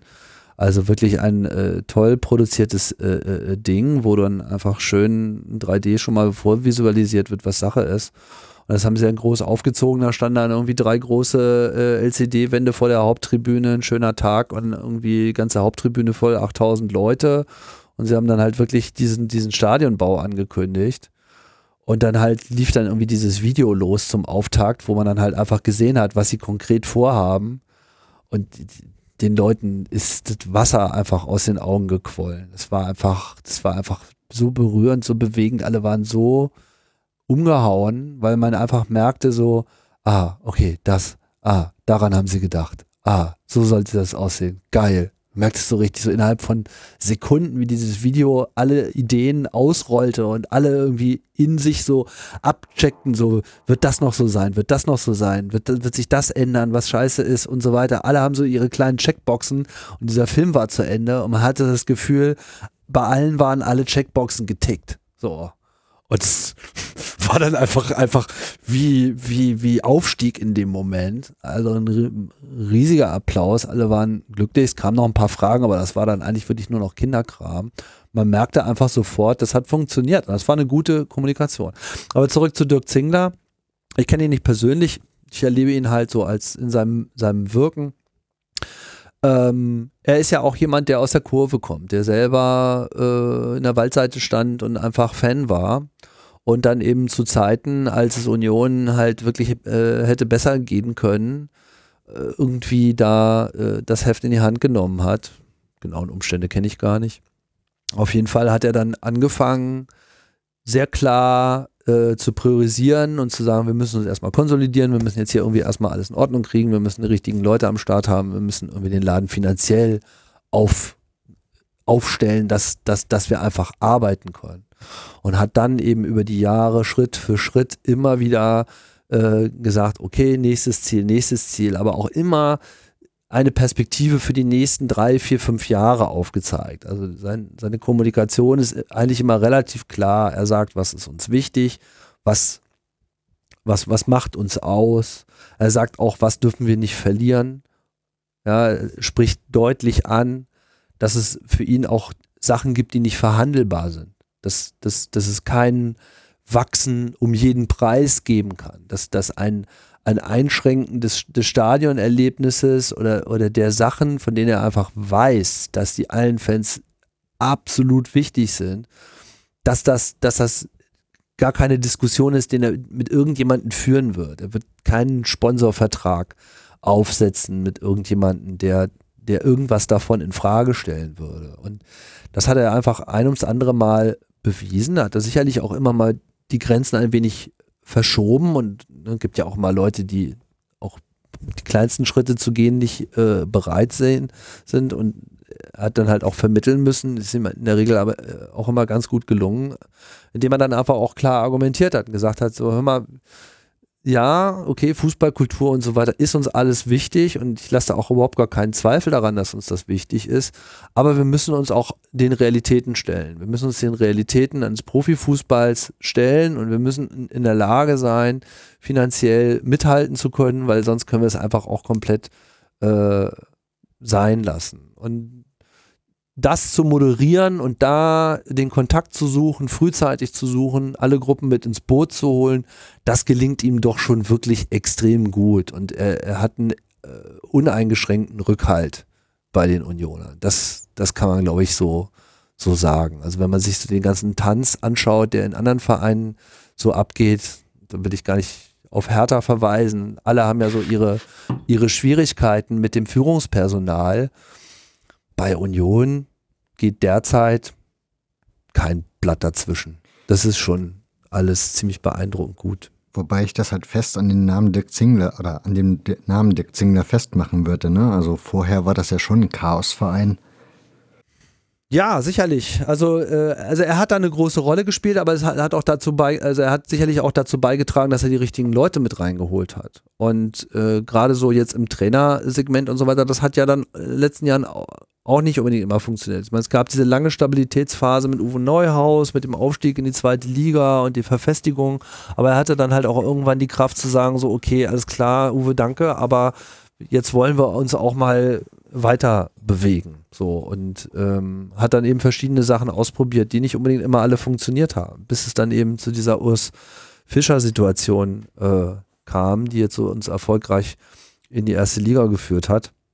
Aber das sind halt Prozesse und man kann auch Union, man muss sich ja nur mal anschauen, wie sich der Umsatz äh, entwickelt hat, die Mitarbeiterzahl bei Union. Obwohl wir eigentlich zehn Jahre lang in der zweiten Liga sind, sind wir halt wirklich von, hat fast keine Mittel für gar nichts zu, ist äh, der Verein gewesen, der in der zweiten Liga, wenn man jetzt mal von diesen klassischen Bundesliga-Absteigern immer äh, abgesehen hat, die da so von oben reintropften, mhm. aber so von allen dauerhaften Zweitliga-Teilnehmern einfach mit Abstand die beste äh, Infrastruktur hatte. Stadion, Sportplätze etc., die ganzen, ich kenne das ja im Einzelnen nicht, aber man zieht ja auch viel aus dem, was, was die Spieler berichten, die halt sagen, so ja, sind zur Union gekommen, haben sich das mal angeguckt und waren alle schwer beeindruckt von, von der Infrastruktur. Also daran ist gearbeitet worden. Das ist langfristige Arbeit. Das ist sicherlich auch viel, was man ihm zuschreiben kann, aber ich würde auch mh, hm, immer sagen, viel von dem ist einfach getragen von allem. Und äh, auch Dirk Zingler hätte viele Erfolge sicherlich nicht so äh, durchdrücken können, wenn er eben nicht auch die uneingeschränkte Unterstützung der ganzen Community hätte an der Stelle, die er sich erarbeitet hat und die er jetzt auch kriegt. Und das ist halt gut für alle. Sebastian hat in einem Textilvergehen, da war von Union in dem Aufstieg noch lange nicht die Rede, hat er auch diese kritischen Geister angemerkt, so nach dem Motto, da gibt es dann immer die Diskussion, was wird passieren mit Union, wenn die in die Bundesliga aufsteigen. Und das mhm. wäre eigentlich auch so die Frage. Also er hat dann so gesagt, was wird Union die Bundesliga verändern oder wird die Bundesliga Union verändern? Was ist dann, also was wird dann kommen? Ich meine, im Moment findet ja keine Bundesliga statt, aber kann man das schon ungefähr einschätzen? Dieses, hat Union die Bundesliga verändert oder die Bundesliga Union? Also ich glaube, beides hat noch nicht stattgefunden. Und ich mache mir ehrlich gesagt auch relativ wenig Sorgen um Union. Also ich glaube, dass, dass der Verein und die ganze, gut, das ist natürlich jetzt auch ein bisschen vom Erfolg getragen, aber ich glaube, selbst wenn, wenn das nicht so gekommen wäre, äh, da ist genug Resilienz. Der Laden hat einfach genug gesehen. Wir machen uns keine äh, falschen Vorstellungen davon, wie schwer das alles ist und äh, jeder wäre mit dem Abstieg auch irgendwo okay. Das mag sich mittlerweile ein bisschen geändert haben, aber grundsätzlich gab es nicht so irgendwie äh, übersteigerte Erwartungshaltungen etc. Und es war aber auch nicht so, dass jetzt sich bei Union was geändert hat. Ich meine, die Ticketpreise sind nicht erhöht worden und die sind niedrig. Ähm, es ist einfach im Wesentlichen alles gleich geblieben. Das Einzige, was sich geändert hat, sind die Dinge, die halt Auflage sind, so, was aber äh, letzten Endes alle zu tragen haben. Aber das hat nicht zu mehr Werbung geführt. Die Ecken und die Fouls werden immer noch nicht von irgendjemand äh, präsentiert. Es gibt immer noch keine dusselige Musik und keine, keine, keine Fanfaren bei Toren und so weiter, weil das würde halt auch überhaupt keiner tragen. Und ich meine, deswegen sind wir jetzt nicht aufgestiegen, dass wir dann gleich äh, unsere Visitenkarte abgeben und sagen, hier nimm mal, jetzt sind wir jemand anders. Ich habe da nie dran geglaubt, dass sich Union verändern würde. Zumindest nicht irgendwie in, im Negativen verändern würde. Ob Union die Bundesliga verändern kann? Pff, ja, keine Ahnung. Also vielleicht ein bisschen irgendwie irgendwann mal so. Ich meine, wir wissen ja alle, welche Kräfte da walten. Mhm. Und man kann sich jetzt, glaube ich, von so einem Aufsteiger in seinem ersten Jahr auch noch keine großen, ich meine, wir sind sehr damit beschäftigt, erstmal überhaupt nicht abzusteigen. Und ansonsten ähm, können wir einfach nur wir selbst sein. Die mediale Wahrnehmung, klar, die war natürlich jetzt ein bisschen aufgeregt, weil jetzt kommt ja dieser Verein, den irgendwie, von dem jeder schon mal irgendwie was gehört hat, aber so am Ende so richtig Bescheid wussten sie auch nicht. Und wir waren da eigentlich relativ entspannt. Wir haben uns halt gedacht, so, kommt ihr erstmal alle mal in die alte Försterei. Seid erstmal da. Schaut euch das mal an. Wir können euch garantieren, ihr geht da weg und ihr sagt, so habe ich es mir aber nicht vorgestellt. Oder das ist ja noch krasser, als, als ich gedacht habe. Das ist eigentlich das, was wir machen wollen. Genauso wie wir das auch immer äh, als Auswärtsgruppe, als Fans, ist eigentlich unser Ziel immer, abgesehen jetzt von dem Support und das schön wäre, wenn man gewinnt, so, ähm, richtig gewonnen haben wir, wenn, wenn die anderen Fans sich zum Gästeblock drehen und sagen, was ist das denn? das, das, das ist so das, wovon der, der Unioner zehrt. So dieses so, was bitte war das? So, das haben wir ja noch nie erlebt. So, was irgendwie, ihr habt hier gerade 3-0 auf die Hucke bekommen und die Fans singen im leeren Stadion 15 Minuten weiter, als hätten sie gerade die Meisterschaft gewonnen.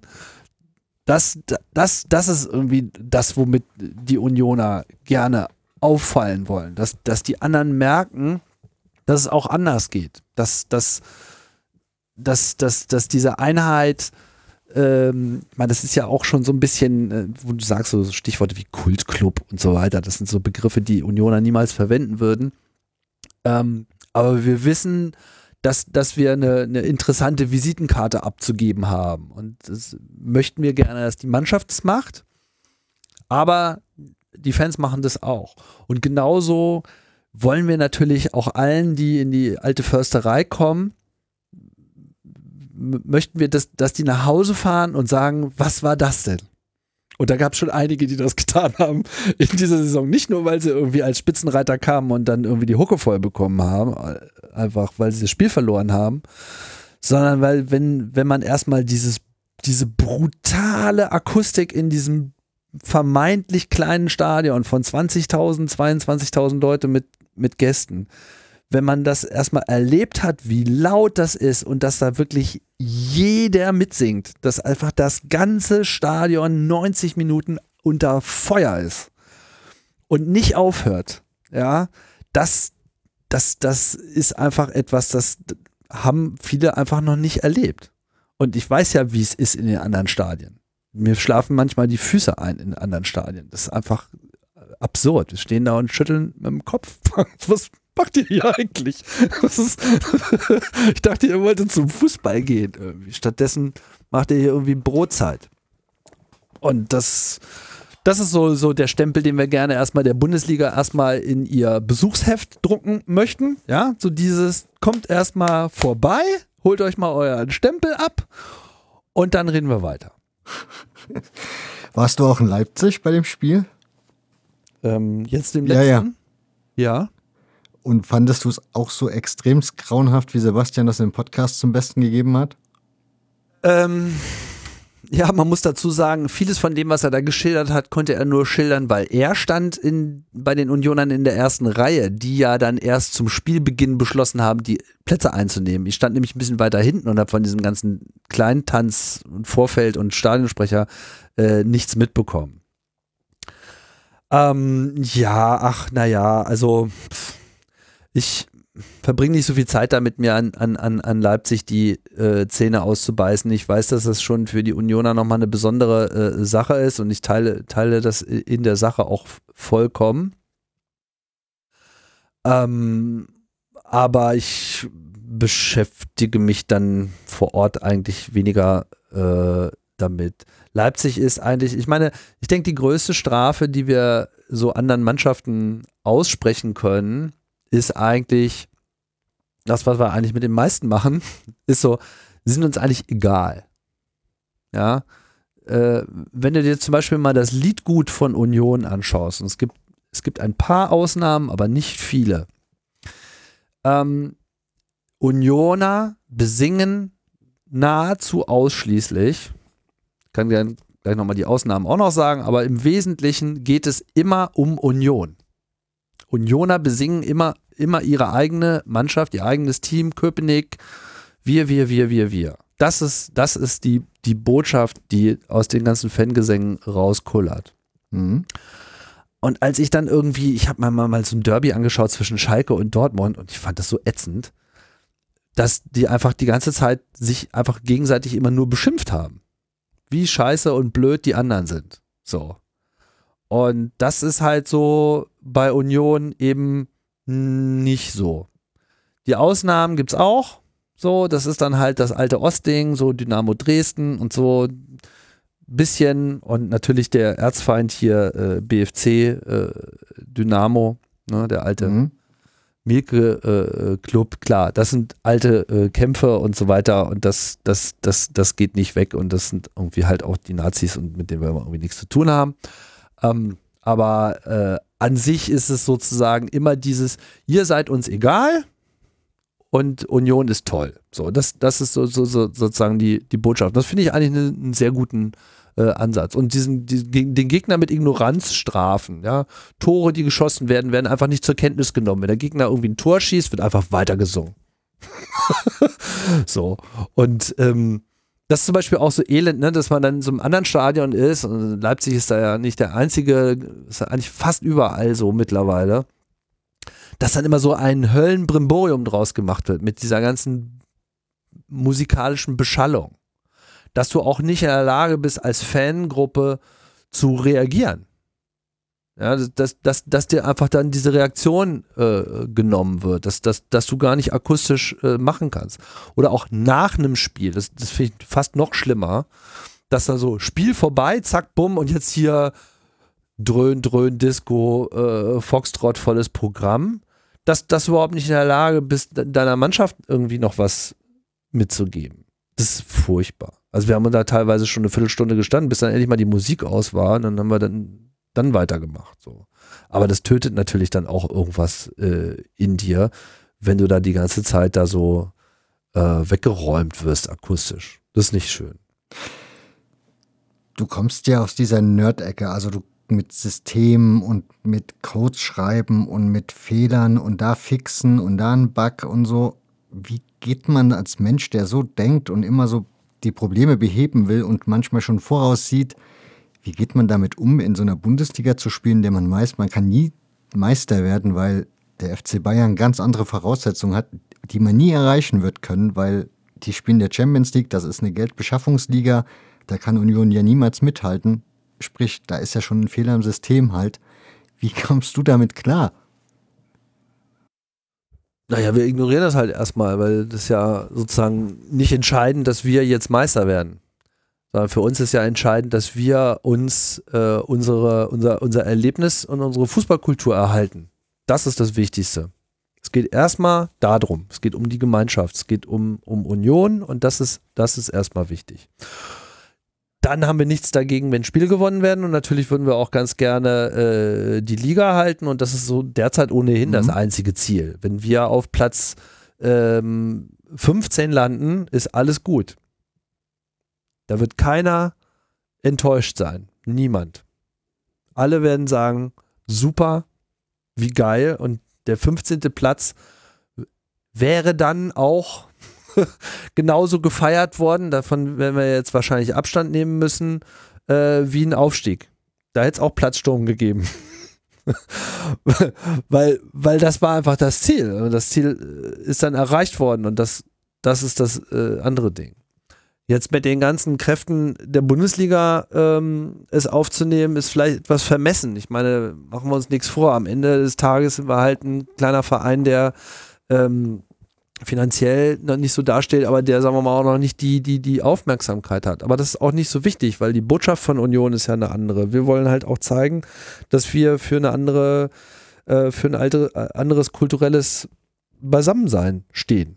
Wir, wir, wir wollen ja auch beweisen und zeigen, dass, dass es eben auch anders geht. Dass, dass, dass man eben nicht alles in Musik super ertrinken lassen muss, dass, dass man da persönlich sein kann, dass irgendwie auch okay ist, die Community first zu machen und dass es äh, normal sein sollte, in der Halbzeitpause auch der verstorbenen Unioner zu gedenken und all diese ganzen Sachen, weil, weil es am Ende ist ja das, Fußball ist ja kein finanzieller Selbstzweck.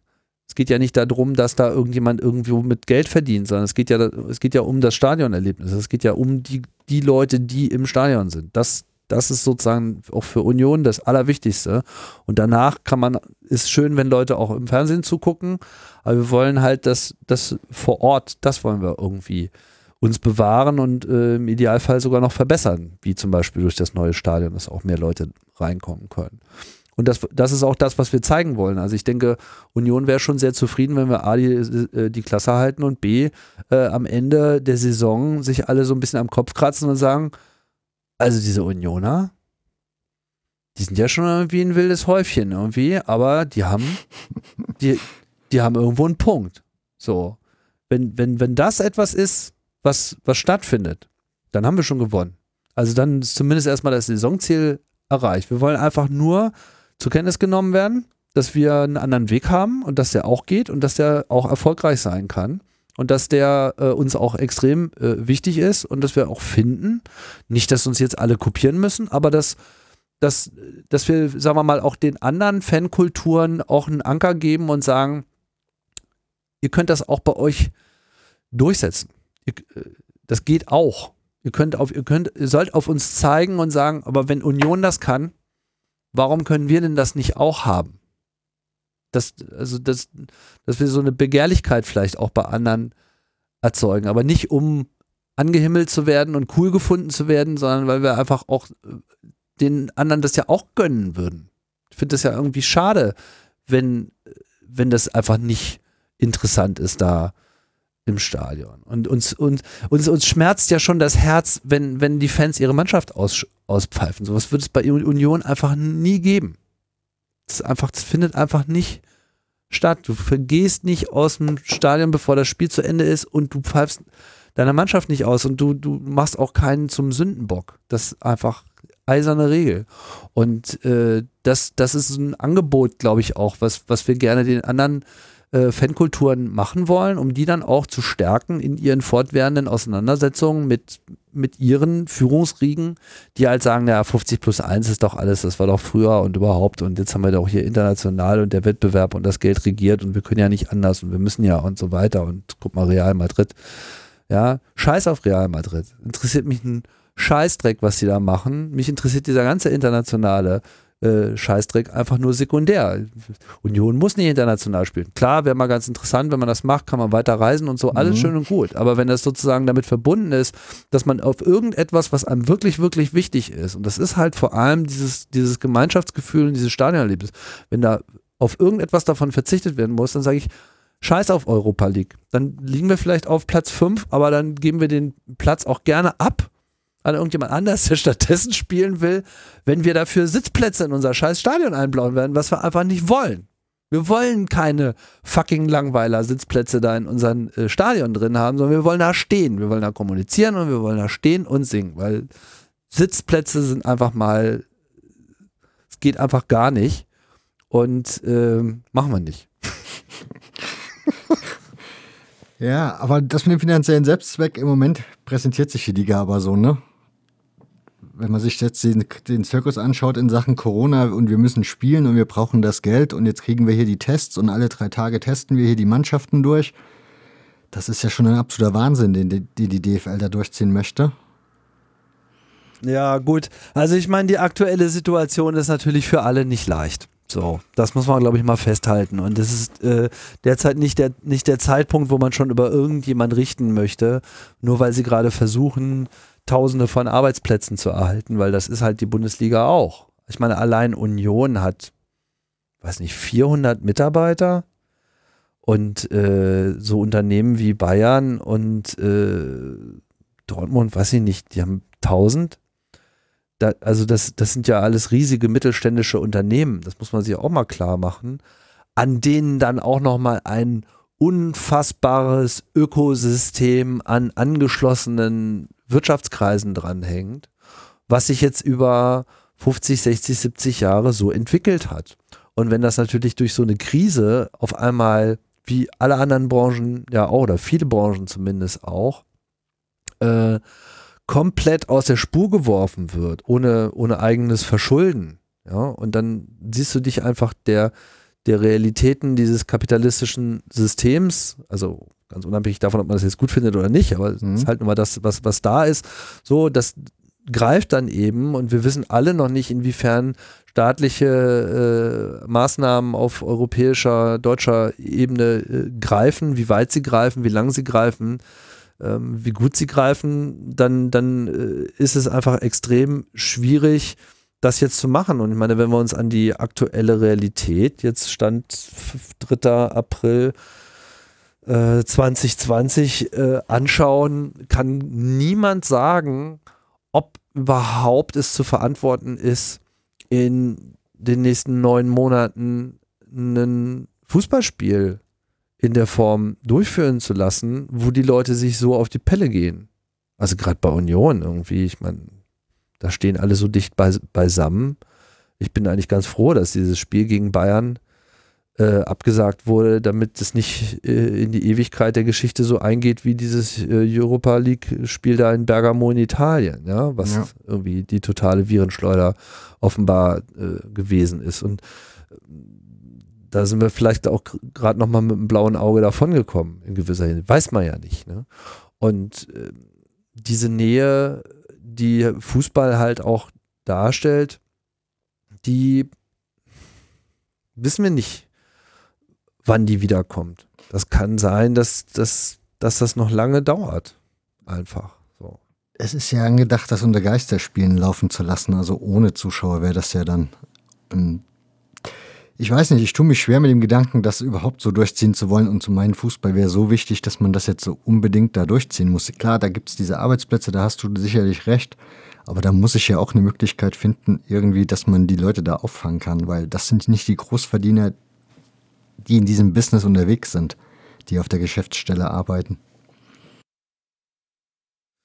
Das weiß ich jetzt nicht, wie du das meinst. Ich meine, es geht ja, wie gesagt, um das ganze Ökosystem. Ich meine, in dem Moment, wo das, das System Fußball ihren, seinen Betrieb einstellt, hat das halt einfach kolossale Auswirkungen bis in den, in den Medienbereich hinein. Aber eben nicht nur, sondern auch die ganze äh, lokale Wirtschaft und was da alles, alles dranhängt. Und das jetzt einfach zu opfern, nur weil man sagt, ja, aber nicht so. So, das ist natürlich auch eine harte Ansage. Ja, also irgendjemand muss hier einen Kompromiss, also wir werden alle Abstriche machen müssen bei irgendwas. Und wenn es in Anführungsstrichen nur ein Spiel ist, was vielleicht ausgeführt wird, mal ohne Zuschauer, sage ich ja, okay, ist nicht geil, haben wir ja gesehen, dieses Spiel da von äh, Gladbach und Köln äh, ist nicht geil, also ganz im Gegenteil, ist, ist nicht nur nicht geil, ist einfach das Schlimmste überhaupt. Mhm. Es, ist, es ist so furchtbar. Aber man muss natürlich jetzt auch äh, schauen, wie wir unsere Prioritäten sortiert bekommen. Und wenn es jetzt halt nicht möglich ist, ähm, Verträge mit anderen Partnern, in dem Fall halt diese ganze Medienkohle etc., beliebig lange äh, in die Zukunft zu strecken, und natürlich auch Kader und so weiter. Also da, da hängt ja so ein Rattenschwanz an, an Komplexität da hinten dran, der, der einfach sehr schwer zu verstehen und zu analysieren ist, nur in normalen Zeiten. Das, also ich, siehst schon, ich eier da so ein bisschen rum. Ich, ich kann da nichts zu sagen. Ich fände es natürlich furchtbar und ähm, ich denke auch, dass Union, um vielleicht auf Union wieder zurückzukommen, mhm. äh, kaum einer wäre so im Nachteil wie Union. Weil wenn uns auch noch die Wunderwaffe der alten Försterei jetzt genommen wird, sozusagen, verlieren wir sozusagen, das ist wie so mit einem Spieler weniger spielen. Ähm, da können wir, glaube ich, alle gerade nur ganz kräftig mit den Schultern zucken und sagen, keine Ahnung, wie da jetzt gerade die Situation ist. Also ich blicke ja gerne in die Zukunft, aber wie das jetzt ausgeht, da äh, ehrlich gesagt, da versagt es äh, bei mir dann auch. Das heißt, du siehst auch nicht, also im Moment wird viel diskutiert und man hat so das, oder man hört allseits, egal von welcher Seite, der Fußball wird danach nicht mehr derselbe sein, wie er vorher war. Und es wird grundsätzliche Veränderungen geben. Kannst du dir irgendwie ausmalen oder vorstellen, wie solche Veränderungen aussehen könnten? Ach, das ist immer so, das sind immer so Sprüche. Also ehrlich gesagt rechne ich damit, dass der Fußball irgendwann wieder so sein wird, wie er war. Wann war? Weil, jetzt war. Ja, jetzt, jetzt war. Wir, wir werden irgendwann wieder Spieler haben und Zuschauer und alles. Werden wir irgendwann haben. Es kann aber sein, dass es halt erst in zwei Jahren ist. Das kann sein. Mhm. Kann auch anders sein. Aber damit müssen wir auf jeden Fall rechnen, so wie sich die Situation heute gerade darstellt. Kann aber auch sein, dass in sechs Monaten irgendwie ein Wunderimpfstoff rauskommt und äh, alle gehen mal zum Doc und dann ist alles wieder äh, wie immer, weißt du? Ja. Kann sein. Kann auch sein, dass drei Jahre lang kein Impfstoff gefunden wird aus was weiß ich, weil sich irgendwas weiter mutiert und der nächste Virus kommt und so weiter. Kann auch sein. Weiß ich nicht. Kann da, hab ja auch keine Glaskugel. Nur wenn wir, wenn wir diese Krise an sich überwunden haben, glaube ich jetzt nicht, dass das am Fußball selbst irgendwas ähm, ändern wird. Es wird vielleicht was an den finanziellen, vertraglichen Regelungen ändern. Ja, das kann ich mir schon vorstellen. Aber am Ende ist es halt etwas, was, was einfach alle auch wieder wollen. Also was ja auch, Fußball ist ja in gewisser Hinsicht auch so ein bisschen die Definition der Normalität. Also dass Fußball nicht stattfindet, ist ja sozusagen das Unwirklichste an dieser ganzen Situation. Also dass ein Restaurant mal zu hat, okay. Aber ein Stadion irgendwie, das ist doch, äh, das ist doch, das ist doch im Prinzip der stärkste Ausdruck dieser, dieser ganzen Situation. Deswegen war es auch, glaube ich, für alle so schwer in dieser Woche, in der sich das alles abgezeichnet hat, das auch nur zu fassen. Also auch ich weiß ja, wie ich, und dazu ging es wahrscheinlich auch allen, ne?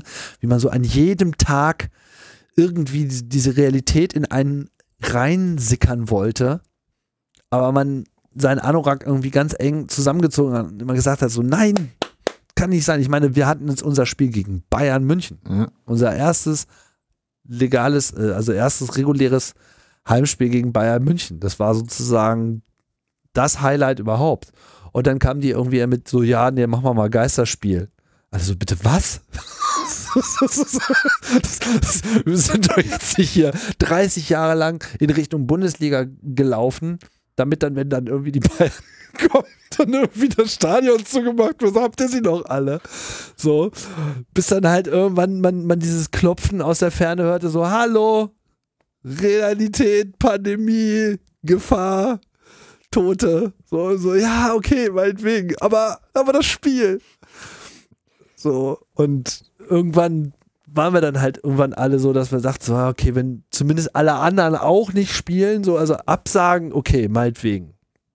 So, und jetzt ist halt das böse Erwachen ist halt so dieses, ja, okay, die Scheiße könnte noch länger dauern. Was machen wir denn jetzt mit dieser Saison? Ich meine, was wären denn die Alternativen?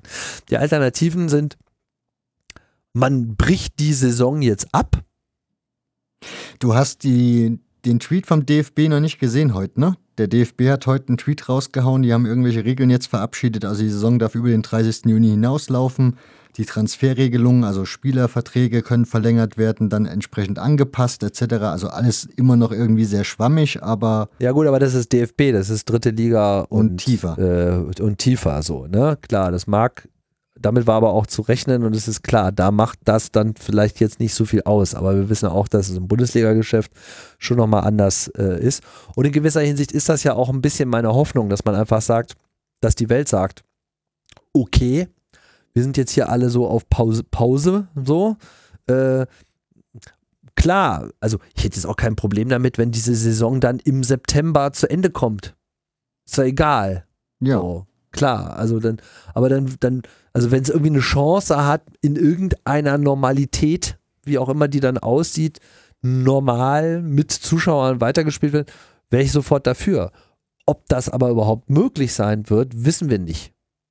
Wir, wir- wissen es derzeit einfach nicht. Und die Unsicherheit ist in gewisser Hinsicht immer der größte Feind. Also wenn du weißt, woran du bist, dann kannst du damit irgendwie klarkommen. Aber wenn du immer alles ewig offen hältst, dann wird, wird der ganze Brei, das ganze System halt noch weiter äh, unrund laufen und wirst halt noch mehr äh, Insolvenzen riskieren von den schwächeren Vereinen. Und heißt jetzt, weiß nicht, Teil dieser anderen Botschaft war ja auch von den 36 ähm, erst Zweitligavereinen sind zwölf potenziell insolvenzgefährdet. Äh, das betrifft wohl elf Bundes, ähm, elf Vereine der zweiten Liga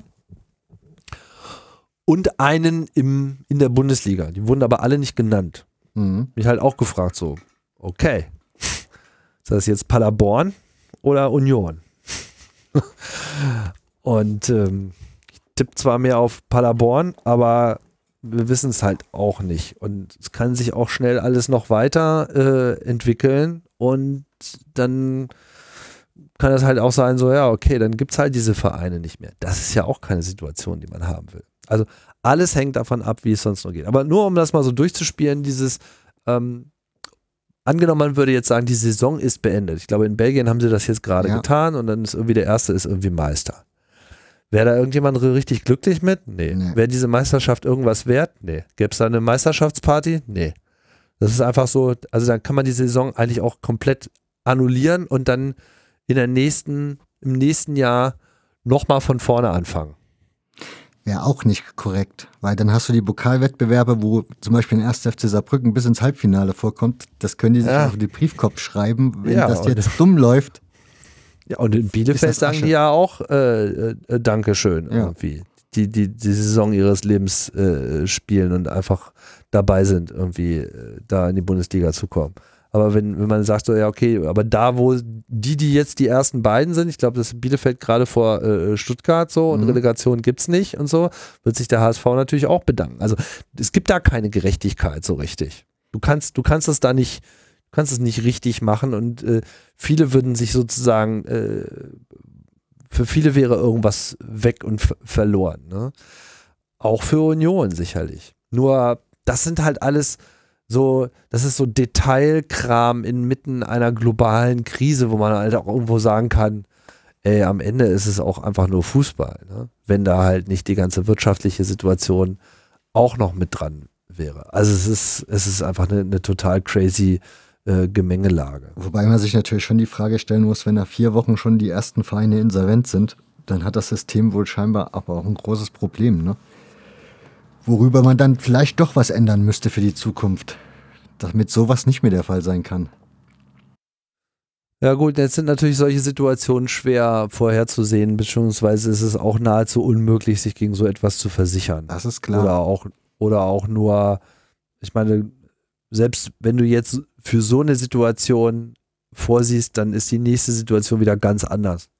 Und ähm, da gibt es, glaube ich, viele die das nicht können. Man, da muss ja nur schauen, wer jetzt alles Unterstützung beantragt hat in unserer Wirtschaft.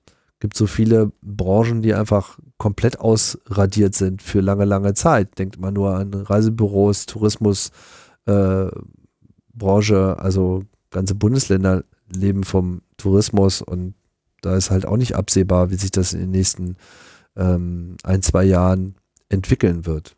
Da will ich mit Italien und Spanien gar nicht erst anfangen. Und das wird eben für uns alle schwierig werden und am Ende mag Fußball da eine Rolle spielen, insofern, als dass es eben irgendwann für uns das Symbol der Normalität sein wird, wenn es wieder stattfindet. Weil es dann eben dieses Zurückkommen an den, ans Lagerfeuer äh, ist, was wir uns so lange gewünscht haben für viele. Aber bis dahin unterliegt es natürlich denselben wirtschaftlichen Überlegungen erstmal, die jetzt einfach wichtiger sind als Detailregelungen mit Aufstieg und Abstieg. So, das ist dann am Ende wahrscheinlich irgendein Opfer, was man bringen muss zu Regeln, die jetzt erst sich noch herausstellen werden. Na, ich bin für das Beenden der Saison, wann immer das dann sein mag. Und dann soll man es dann zu Ende bringen und fertig. Und dann fängt man halt wieder im nächsten Sommer mit der neuen Saison an. Ja gut, aber es kann halt sein, dass es halt ein Jahr lang ohne Zuschauer stattfinden wird. Und das ist halt irgendwo auch absurd so. Das ist ja so ein bisschen wie sich Fußball auf einer Playstation angucken. Ja, genau. Ich, wie gesagt, richtig mit Zuschauern. Und wenn das dann halt noch ein Jahr dauert oder anderthalb oder zwei, dann ist das halt so. Aber Geisterspiele ja. angucken, das hat ja gar keinen Reiz. Also dann machst du es halt wirklich nur noch für das Finanzielle, für die, für die Vereine. Ansonsten hat das ja gar keinen Wert mehr. Also ich denke für diese Saison, um einfach das finanziell sich erstmal alles ausgehen zu lassen mit Fernsehrechten etc., weil davon lebt der Fußball nun mal derzeit, das ist so ein bisschen die Krux, äh, wird man dann eben an der Stelle auch was bieten müssen. Und wenn es auch nur das ist, so. Ne? Also, pff, das tut richtig weh, äh, ja. da nur drüber zu reden, so, ne? Lass uns über was anderes reden. Genau, kommen wir mal wieder zu den, zu den Fakten zurück.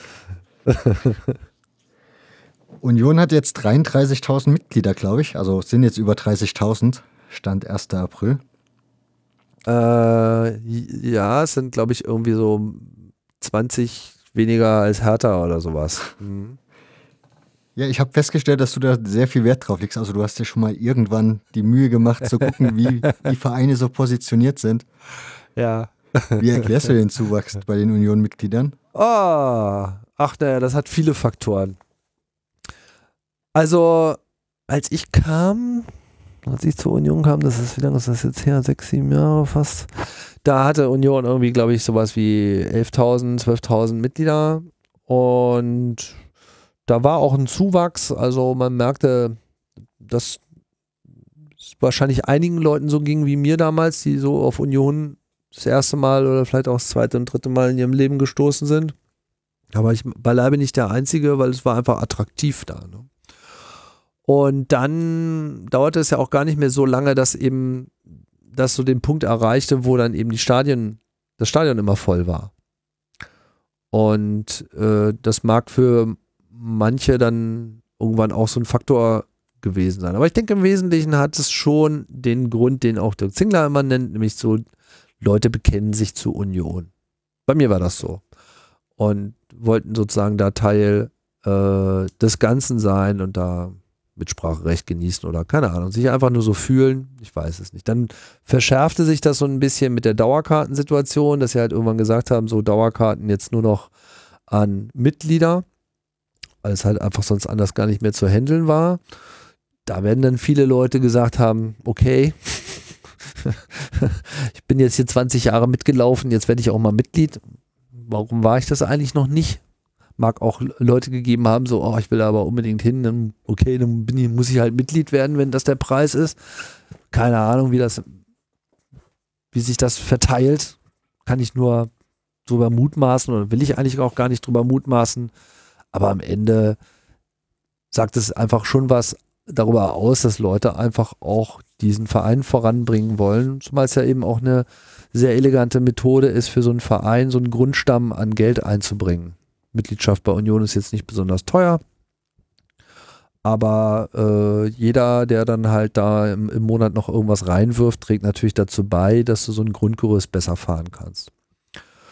Ja, und jetzt sind wir halt, äh, mal gucken hier, ähm, 36.957 und äh, damit immerhin, gucken wir mal, naja, echt lustig. Also drei, 43, 43 Mitglieder hinter Hertha. Ich weiß nicht, ich kann diese Zahl irgendwie nicht glauben. Irgendwie. Also, warum haben sie die so veröffentlicht? Da frage ich, frage ich mich, ob das Absicht ist, dass sie noch kurz darunter sind. Hätten ja auch noch zwei Tage warten können. Aber wie auch immer, damit ist Union der 15 Mitglieder stärkste Sportverein Deutschlands. Und äh, sicherlich werden wir Hertha auch überholen, zumal man eben auch sagen muss, Union ist ein reiner Fußballverein. Hertha ist ja so ein Mehrsportverein, die haben ja auch noch andere Sportarten. Mhm. Ähm, aber Hertha ist mir an der Stelle eigentlich auch ziemlich egal.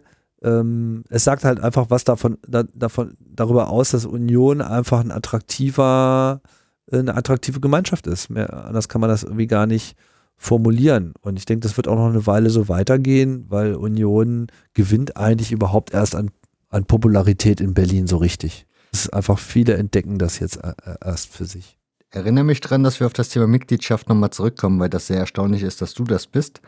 Aber du hast einen Satz gemacht, der passt nämlich jetzt gerade gut dazu. Union ist ein Premium-Botschafter für Berlin. Den hast du mal aufgestellt, so nennt sich sogar eine Textilvergehen-Folge nach dem Titel. Ja. Ist das, also ist das so? Nimmst du das so wahr in Berlin, dass über Union viel gesprochen wird oder mehr gesprochen wird?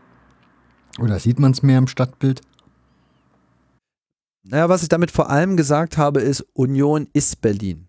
Union ist in seiner ganzen ähm, Diversität, in seiner Andersartigkeit, so wie die Stadt selbst auch ist so ne, ich nehme Berlin so wahr. Für, für mich ist das, was mich persönlich an Berlin bindet und was für mich Berlin ausmacht, diese gelebte Andersartigkeit, dieses Schnoddrige, dieses Rohe, dieses, dieses irgendwie, ja, Berlin war.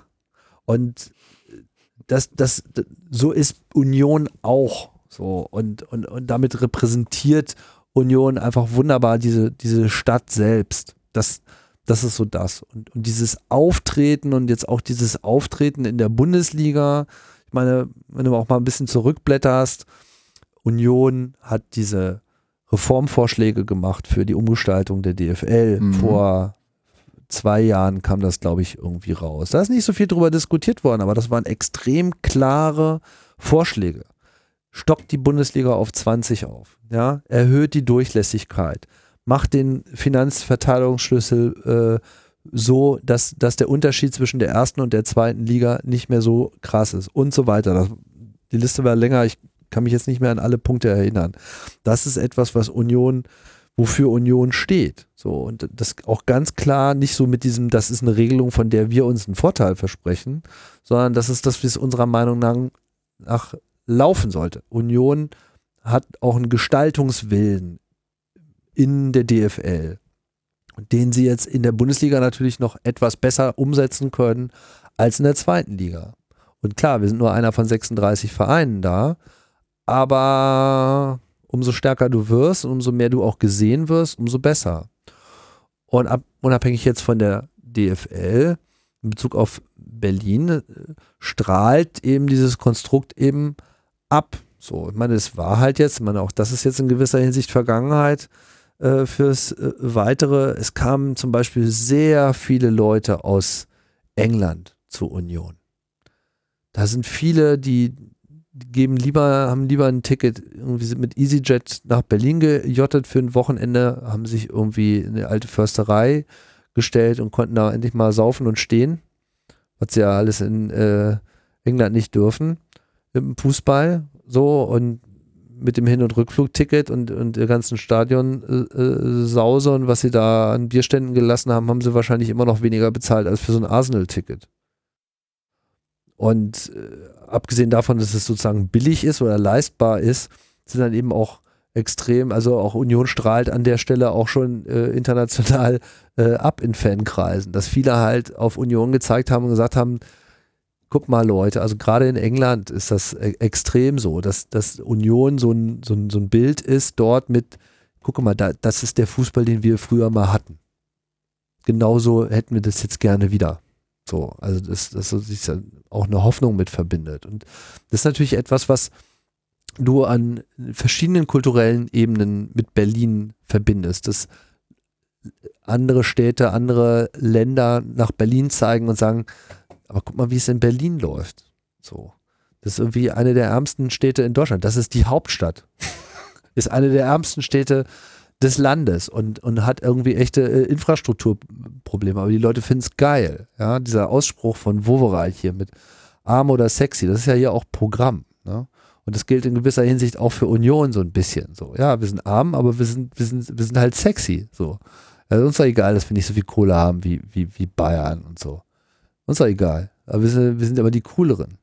Und das ist das, was, was äh, Union ausdrückt. Und dann ist dieser Aufstieg passiert und ich habe das über mehrere Kanäle ähm, mitgekommen, dass das, dass das Rathaus von Berlin, also der Bürgermeister, die haben ja dann natürlich, ist ja klar, dann empfängst du natürlich die Mannschaft mhm. äh, im Rathaus, das ist ja irgendwie Standardprogramm. Äh, aber ich habe dann immer, er hat das dann selber auch angedeutet, aber ich habe das auch hintenrum noch so gehört, dass die total überrascht waren, wie viele Leute, die im Rathaus arbeiten, alle sich frei nehmen wollten, um an dieser Veranstaltung dabei zu sein. Das hätten die wohl noch, noch nie erlebt. Und also auf einmal kamen die ganzen versteckten Unioner, die überall in dieser Stadt sind, ja, aus ihren Rattenlöchern raus und hatten ihren großen Tag und wurden dann für so einen kurzen Moment sichtbar was das Establishment bis dahin noch überhaupt nicht gesehen hat. Ja, wenn du mit, wenn du mit einer Unionjacke oder Mütze irgendwie durch die Stadt läufst, dann ist das so manchmal so ein bisschen wie der dritte Mann. So läufst du um die Ecke, irgendeiner sieht dich und dann hörst du es nur so aus der Ecke so. Irgendjemand, den du noch nie gesehen hast. Eisern. Weißt du, wie so ein, wie so ein Code irgendwie, der, der auf einmal irgendwie so die, die Geheimtür aufmacht. So, ja, so dieses so, ich habe dich gesehen und so, alles klar, Underground, check, check. und das ist auch etwas, was ich erst so, so mit der Zeit so mitbekommen habe, dass Union so in, in, in diesem Berlin überall drin steckt. Egal, ob du in einen Burgerladen kommst oder sonst irgendwo so, irgendwas wird irgendwo hast du so einen kleinen Bär an, an dir dran oder so ein Union-Logo oder äh, eine Nadel, irgendwas völlig egal. Du, du wirst sofort connected, so, du bist, du, hast sofort so ein, so ein, so ein, so ein Draht, so ein, ja, ich habe, ich habe das gesehen, was du auch gesehen hast und so. Alle anderen wissen nichts. das, ist, wirklich crazy. Und, äh, und, und, und das hat dann der Bürgermeister dann sozusagen auf einmal auch gemerkt.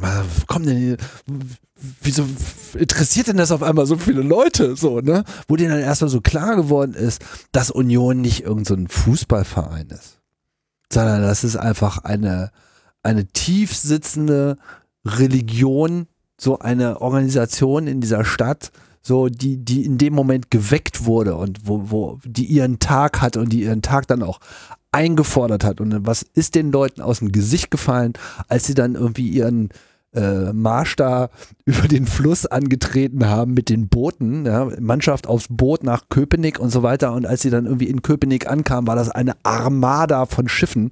Irgendwie die ganze Spree war einfach nur noch voll in Rot und Weiß und ist einfach äh, fantastisch gewesen zu sehen, wie, wie das gefeiert wurde, wie, was das für ein, für ein irrer Moment war in, in dieser Stadt. Und deswegen ist Union eine, eine, eine Botschaft in sich, durch seine Grundhaltung, durch, durch wie es ist, äh, durch sein lustiges Auftreten, dass man sich auch selbst nicht zu ernst nimmt und auch gut über sich selber lachen kann. Und das, das ist für mich Berlin und deswegen ist Union für mich halt äh, einer der Botschafter dieser Stadt. Einer der Premium-Botschafter. Kommen wir nochmal zu der Mitgliedschaft zurück. Du bist mhm. Mitglied eines Vereins. Also mhm. jeder, der dich kennt oder verfolgt, deine Podcasts hört, der weiß, nichts liegt dir ferner wie Vereine. Wie kommt es dazu, dass du Vereinsmitglied geworden bist? Würde ich nicht sagen. Ich bin, glaube ich, in drei Vereinen derzeit Mitglied. Aber äh, neben Union halt nur der Chaos Computer Club und noch die äh, Seabase hier in der Stadt. Und das war es dann eigentlich auch schon. Ansonsten ist es nicht so mein Ding, ja. Das stimmt. Aber es sind halt alles so Gruppen, die ich eben für unterstützungswürdig äh, halte. In der CBS mache ich jetzt nicht mehr so äh, viel, ist nicht, nicht in dem Sinne so eine, so, so, eine, so eine, so ein Zentrum meiner Aktivität, das äh, stammt halt jetzt noch so aus den älteren Zeiten, aber der CCC ist für mich halt genauso so eine Heimat ähm, wie Union und äh, auch wenn das so viele in Nerdkreisen nicht so richtig verstehen, das Fußballding, mhm. ähm, für mich gibt es da halt durchaus Berührungspunkte. Also auch der, auch der CCC ist für mich so ein ähm, ein Ort, den ich kennengelernt habe, als wo, wo sehr viele mh, hm, spezielle Leute unterwegs sind, viele Menschen mit individuellen Fähigkeiten, auch eine Sammlungsbewegung ist. Also die Wahrnehmung, dass das jetzt sozusagen nur so ein Programmiererclub ist oder so, die ist ja auch vollkommen äh, totaler Quatsch. Also der, der Club war schon immer eine breite gesellschaftspolitische Bewegung und du findest dort Leute auch aus, aus jeder Couleur und ähm, du kannst davon ausgehen, dass ähm, Deutschland, äh, wenn es mal, wenn, wenn mal der Club so, ein, so einen speziellen Moment äh, hätte, wo es entweder was zu feiern gibt oder wo er besonders unter Bedrohung besteht, ähm, die Leute genauso aus ihren Rattenlöchern auf einmal rauskommen auf jeder Ebene dieser Gesellschaft und äh, alle dann erstmal so äh, aha, okay, alles, ihr habt da eine Verbindung zu, das ist mir so noch nie aufgefallen. Ja, äh, so wie, so wie Union in Berlin drin steckt, steckt, glaube ich, auch der Club so in Deutschland.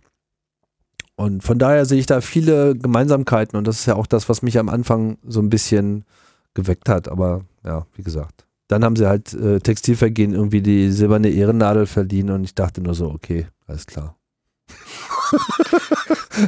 ja, aber für den Club. Ich bin da mal dabei. Für den Club engagierst du dich ja ganz extrem. Ich war bei der, bei der Frage, die dir im Textilvergehen aufkam, ob du dich jetzt auch ans Rednerpult stellen würdest, hast du dann so kategorisch abgelehnt und gesagt, nee, ich bin jetzt Vereinsmitglied und das ist dann auch gut so.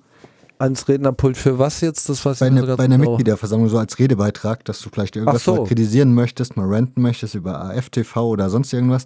Also, das hast du nicht getan bisher, oder? Dich mal da bei Mitgliederversammlungen eingemischt? Nee, fände ich jetzt auch nicht so das Interessanteste. Also ich meine, wenn, wenn, wenn man sich einbringt, dann sollte man sich mit seinen Fähigkeiten einbringen. Und ich habe da schon mal mit dem einen oder anderen Gedanken gespielt. Das hat sich jetzt bisher so noch nie äh, ergeben. Aber weiß der Geier, was jetzt noch äh, passiert und was jetzt äh, in Zukunft erforderlich ist, um dem Verein durch diese Zeit zu helfen. Also, ich meine, dann, dann sind wir natürlich alle da, gar keine Frage. Also der Verein wird das überleben. Allein weil die Unioner überhaupt nicht bereit wären, dass irgendwie, das, das, das, also das wird nicht stattfinden. Das, also Union überlebt jede Weltkatastrophe.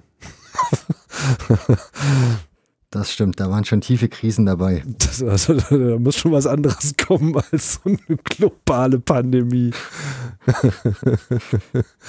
Zu guter Letzt noch eine letzte Frage, die jetzt mit mhm. Union nichts zu tun hat, sondern mit Podcasten. Du bist der Erfinder der Kapitelmarken, wenn man so möchte. Ich habe letztens ja. bei Twitter die Umfrage. Das stimmt nicht. Apple ist der Erfinder von Kapitelmarken. Aber du bist ein großer Fan davon, ne? Ich äh, fand das schon immer eine tolle Idee und ich habe äh, jahrelang dafür gekämpft, dass das äh, Usus wird. Dann ja. kämpft mal bitte in meinem Podcast auch dafür, denn ich habe letztens bei Twitter eine Umfrage gestartet, wie es aussieht mit Kapitelmarken, werden gebraucht, werden nicht gebraucht. Und fast drei Viertel haben gesagt, wird nicht gebraucht. Erklären mal, warum man sie doch braucht. Ja, das ist so mit Kapitelmarken, das sind so diese Dinge, die man erst äh, in dem Moment zu schätzen lernt, wo man sie hat.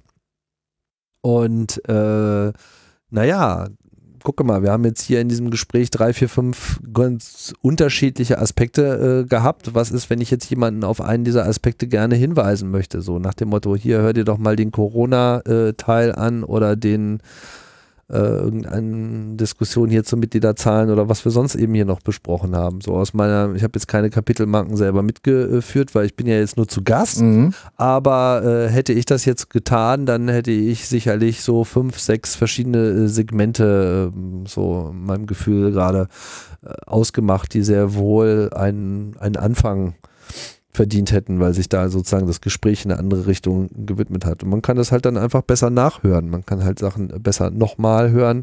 Man kann auch beim Hören, äh, wenn man abgelenkt war, schnell mal eben zu, an den Beginn dieses Segments springen, um das sich nochmal anzuhören. Und äh, ja, kann halt das eben auch als Einstiegspunkt nehmen. Und später ist es halt auch einfach ein schöner Index, um einfach auch sich schnell daran zu erinnern, worum es denn eigentlich ging in dem Gespräch. Weil Zusammenfassungen, die man so schreibt, sind dann doch immer nur sehr begrenzt. Die Kapitelmarken machen es eigentlich in der Regel relativ klar, was eigentlich tatsächlich die äh, Struktur war. Und ich kann Podcast dann auch an Kapitelmarken manchmal besser wiedererkennen als am Titel. Inwiefern? Ja, weil ich dann halt einfach sehe, ah, den Podcast habe ich schon mal gehört, weil da ging es um das, das und das.